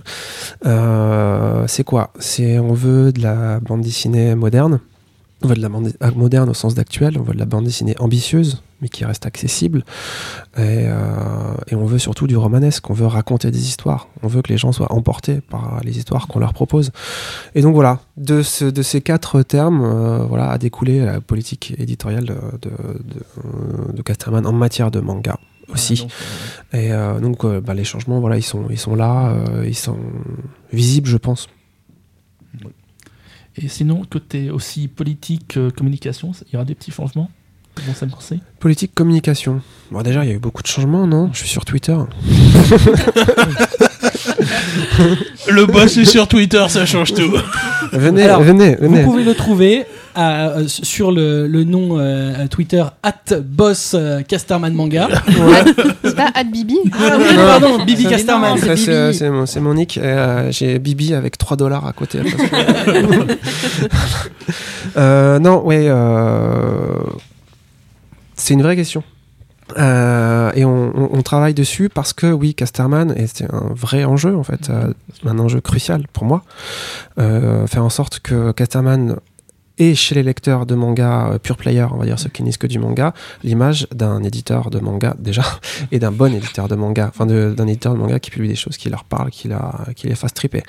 Donc euh, oui, euh, on, s'occupe de la page Facebook de, de Saka qui est là, euh, qui, est, qui est modeste pour l'instant, mais voilà, on n'est pas, là pour, pour rameuter du, euh, du profil à concours, donc on y va, on y va tranquillou et euh, voilà, on en fait des concours bien sûr et on ramène euh, des- du profil à concours, mais pas que. On essaye, voilà, c'est moi qui m'occupe principalement de la page Facebook de, de Saka et j'essaie d'édi- d'édi- d'éditorialiser, pardon, d'apporter des petites infos, des petites infos qui parfois prêtent pas à conséquence, mais genre euh, l'avis d'une maison d'édition, euh, l'avis d'un manga au Japon avant qu'il arrive en France, des petits trucs, tout le monde le fait, non Enfin, voilà. Et euh, oui, je me suis mis à Twitter aussi, donc là c'est plus mon Twitter perso, mais je tweete beaucoup boulot et lecture, enfin ça parle du manga, donc c'est pas le Twitter officiel de Saka. Vous pouvez venir vous plaindre après, mais voilà, je, je vous répondrai, ou nous féliciter, nous embrasser. Mais euh, oui, on a, pour revenir à la question, enfin plus sérieusement à la question de la communication, on a un réseau, euh, enfin avec la presse généraliste, euh, c'est c'est parfait. Casterman est là, sait faire, sait bien faire. Avec la presse PBD, c'est- on sait faire, on sait bien faire. Avec la presse manga, on y travaille. Euh, presse manga qui, euh, bon, il y a le papier certes, mais c'est surtout du web aujourd'hui. Euh, voilà. Et puis après, enfin, je pense que si je suis là aujourd'hui autour de cette table en si charmante compagnie, c'est pas par hasard. C'est parce qu'aussi, euh, moi, j'ai pris comme, enfin, considéré comme une responsabilité de directeur de collection de aussi répandre la bonne parole sur Internet, euh, de parler, de parler de mes bouquins, d'en faire parler et euh, de les faire découvrir tout simplement. Comme on avait euh, abordé aussi tout à l'heure, euh, donc peut-être plus de volume distribué, enfin, aux, aux représentants. Voilà, ça, ce sera de, ce sera de manière, euh, de manière ponctuelle quand on estimera que vraiment ça peut apporter quelque chose, servir au bouquin, que ça serve à quelque chose de galoper nous six mois en avant, Ouais, en amont, pour imprimer, enfin traduire les traits, euh, imprimer le bouquin en amont, alors qu'on a ceux qui sortent euh, tout de suite qu'il faut traiter aussi en même temps. Donc euh, oui, on va le faire. Ben, on va essayer de le Stravaganza. hein, C'est pas garanti, on, on fait tout pour. Mais euh, c'est vrai que, par exemple, Casterman, euh, l'image, en tout cas l'image que moi j'en ai, c'est euh, que les, les livres sont d'excellente qualité. En tout cas, la qualité Casterman Ouais, a c'est toujours été cas. présente. Euh, Merci. Et que par contre, oui. Et que par contre, les, hum, enfin, l'image que j'en ai était très euh, très sérieuse, très adulte, euh, qui- rien à voir par exemple avec les autres euh, éditeurs de manga. Mhm. Donc, est-ce que là, il y a une volonté quand même d'un peu changer cette image-là, ou est-ce qu'on va regarder, euh, bah, gardons cette image-là parce que c'est celle que vous avez, et puis bon, bah finalement, elle est pas si mal. Non, l'image c'est vraiment un, un gros chantier, un chantier crucial. hein, Parce que c'est clair que Casterman, pour moi, c'est un éditeur complètement à part. Voilà, moi, euh, ça, ça je, je le prends comme un compliment. Mais euh, d'être un éditeur à part. C'est-à-dire qu'au moins, voilà, on sait qui on est, on sait qu'on n'est pas quelqu'un d'autre. Donc, euh, ouais, le, le chantier, c'est d'asseoir une image. Et donc, bah, ça, c'est les bouquins qui vont petit à petit euh, parler d'eux-mêmes et parler pour, pour la maison et euh, ancrer dans l'esprit euh, des lecteurs bah, qui on est vraiment, enfin, quel genre, chez- à quoi on peut s'attendre quand on vient chercher un manga Casterman. Donc euh, oui, clairement, il y a, du boulot. Parce que voilà, Casterman, éditeur euh, à l'origine euh, enfin, de BD franco-belge, donc on fait partie de ces éditeurs de franco-belge qui se sont mis au manga. Tout comme, comme tout comme, tout comme Dargo, toute proportion gardée, bien évidemment. Donc, euh, c'était quoi la question déjà? Non, mais t'as t'as parfaitement répondu à la question. Euh, Après avoir si bien vendu mes titres, euh, vous savez, j'ai euh, j'ai tout donné là. j'ai- j'ai- euh, juste une dernière pour moi. euh, J'ai j'ai une question, euh, on va dire. euh, Est-ce qu'il y a une histoire derrière Skip Beat Parce que ça, c'est un ovni dans votre Est-ce collection. qu'il y a une histoire Dont je, suis, Skip dont je Beat suis Ouais, profondément fan. Ah oui. Euh, Ah, moi aussi. Qu'est-ce qu'est-ce que ça fait là? C'est vrai. Hein. Enfin, C'est génial, hein, moi je suis super contente, Ouais. mais euh, Et qui vous est arrivé? Non, c'est euh, donc je re- rewind 2004 donc euh, manga euh, création de Saka très très auteur 2006 7 euh, la direction se dit ouais c'est bien mais on va aussi essayer d'ouvrir un public plus large donc là c'est euh, c'est le grand écart. c'est euh, le premier, je crois, un des tout premiers. Enfin, non, parmi les premiers, il y a eu, euh, il y a eu Astral Project, il y a eu, il y a eu la réédition de Gone, et à un moment est arrivé Skip Beat. Et à l'époque, c'était Sae Sibo, on en parlait tout à l'heure, qui était apporteuse d'affaires pour Saka. Et qui, euh, à qui on a dit, enfin, qui était partie prenante de cette euh, dynamique d'ouverture du manga chez Casterman à un public plus large, et donc qui amène, euh, qui amène Skip Beat, donc qui amène un shoujo. Et euh, j'étais pas là à l'époque. Moi, c'est un des premiers titres euh, dont on m'a confié la traduction. Donc moi, on me dit, ça, il me dit, il y a un shoujo, est-ce que tu veux t'en occuper? Je te fais faire un test sur le premier chapitre pour voir si t'es dans le ton que moi j'imagine, etc., etc. Donc ça a collé, oui. Donc aujourd'hui, ben voilà, on, on vient de recevoir le volume 36 de chez l'imprimeur. Et euh, oulala, il se passe des trucs. Euh, mais ouais, un shoujo qui arrive parce que volonté d'ouverture euh, à l'époque sur différents genres, donc euh, Mirai Nikki dans le même titre. Mhm. Aujourd'hui, donc moi je suis là, donc encore une fois depuis deux ans et demi. On fait peu de bouquins, 20 25 en 2015, je crois que ce sera 32 en 2016. Euh, J'ai envie de me, de me recentrer vraiment sur. Euh, on parlait encore une fois de cette problématique euh, d'installer une image dans l'esprit des gens. Ça commence à partir dans toutes les directions, euh, ça, Ah au ouais. début c'est un peu, un peu, un peu trop risqué.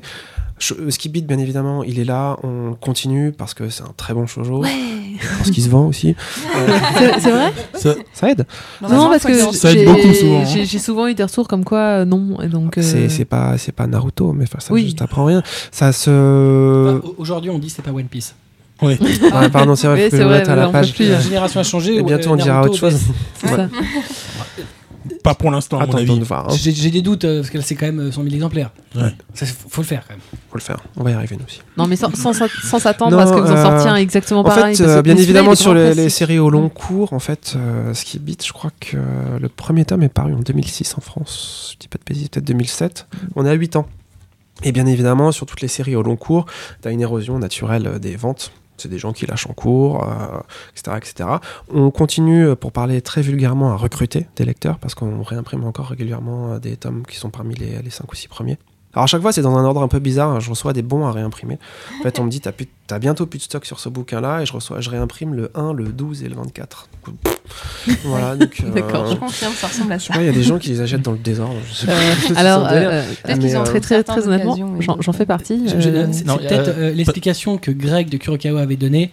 C'est les mecs, ils vont au- à la Fnac, ils lisent tous les volumes, et puis ils achètent que ceux qu'ils aiment le plus. ça, ça, ça existe. euh, Il y a ça. il, y a, y a aussi euh, ceux qui ont fait plusieurs fois le même volume et du coup font du. Alors ça c'est moi aussi. non non non, euh, moi personnellement je les achète absolument pas dans l'ordre, c'est parce que je vois pas toujours les sorties et donc parfois je- il m'en manque et donc je suis obligée de dire à Christophe, euh, donc Copito, euh, Eh, euh, en fait il me faut que tu me commandes le 30, le Dévoiler 32. son identité secrète. Ouais, bah, euh, je vais discuter euh, avec lui, tu vas voir. tout à l'heure. Il va revenir du Japon, il va être bien reçu.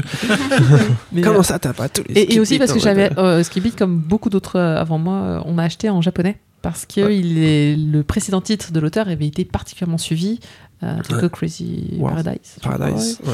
euh, qui est moche donc ne le sortez pas mais euh, voilà et donc enfin on- donc on était super étonnés. Faire mais Skip It mais qu'est-ce que ça fait là et puis chez Casterman mais, mais qu'est-ce qu'ils font? Mais qu'est-ce qui leur arrive?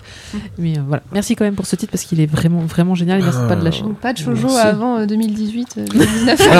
Alors, je parlais de ce. ouais mais celui-là c'est un vraiment shoujo cla- quand même classe. Enfin, il est Classique. génial et- C'est un et- Hana Toyume, et- enfin pour ceux qui connaissent, voilà, bah, c'est une école classique. ça reste un peu euh, classique dans, dans son style Voilà, c'est super intelligent, super bien construit. euh, voilà, il y a C'est- un vrai moment de lecture parce qu'il y a beaucoup de textes, c'est Ouais, riche, c'est c'est super riche des, des, des persos, euh, voilà, vraiment la personnalité complexe, etc. et ça tombe toujours pas en rond Non.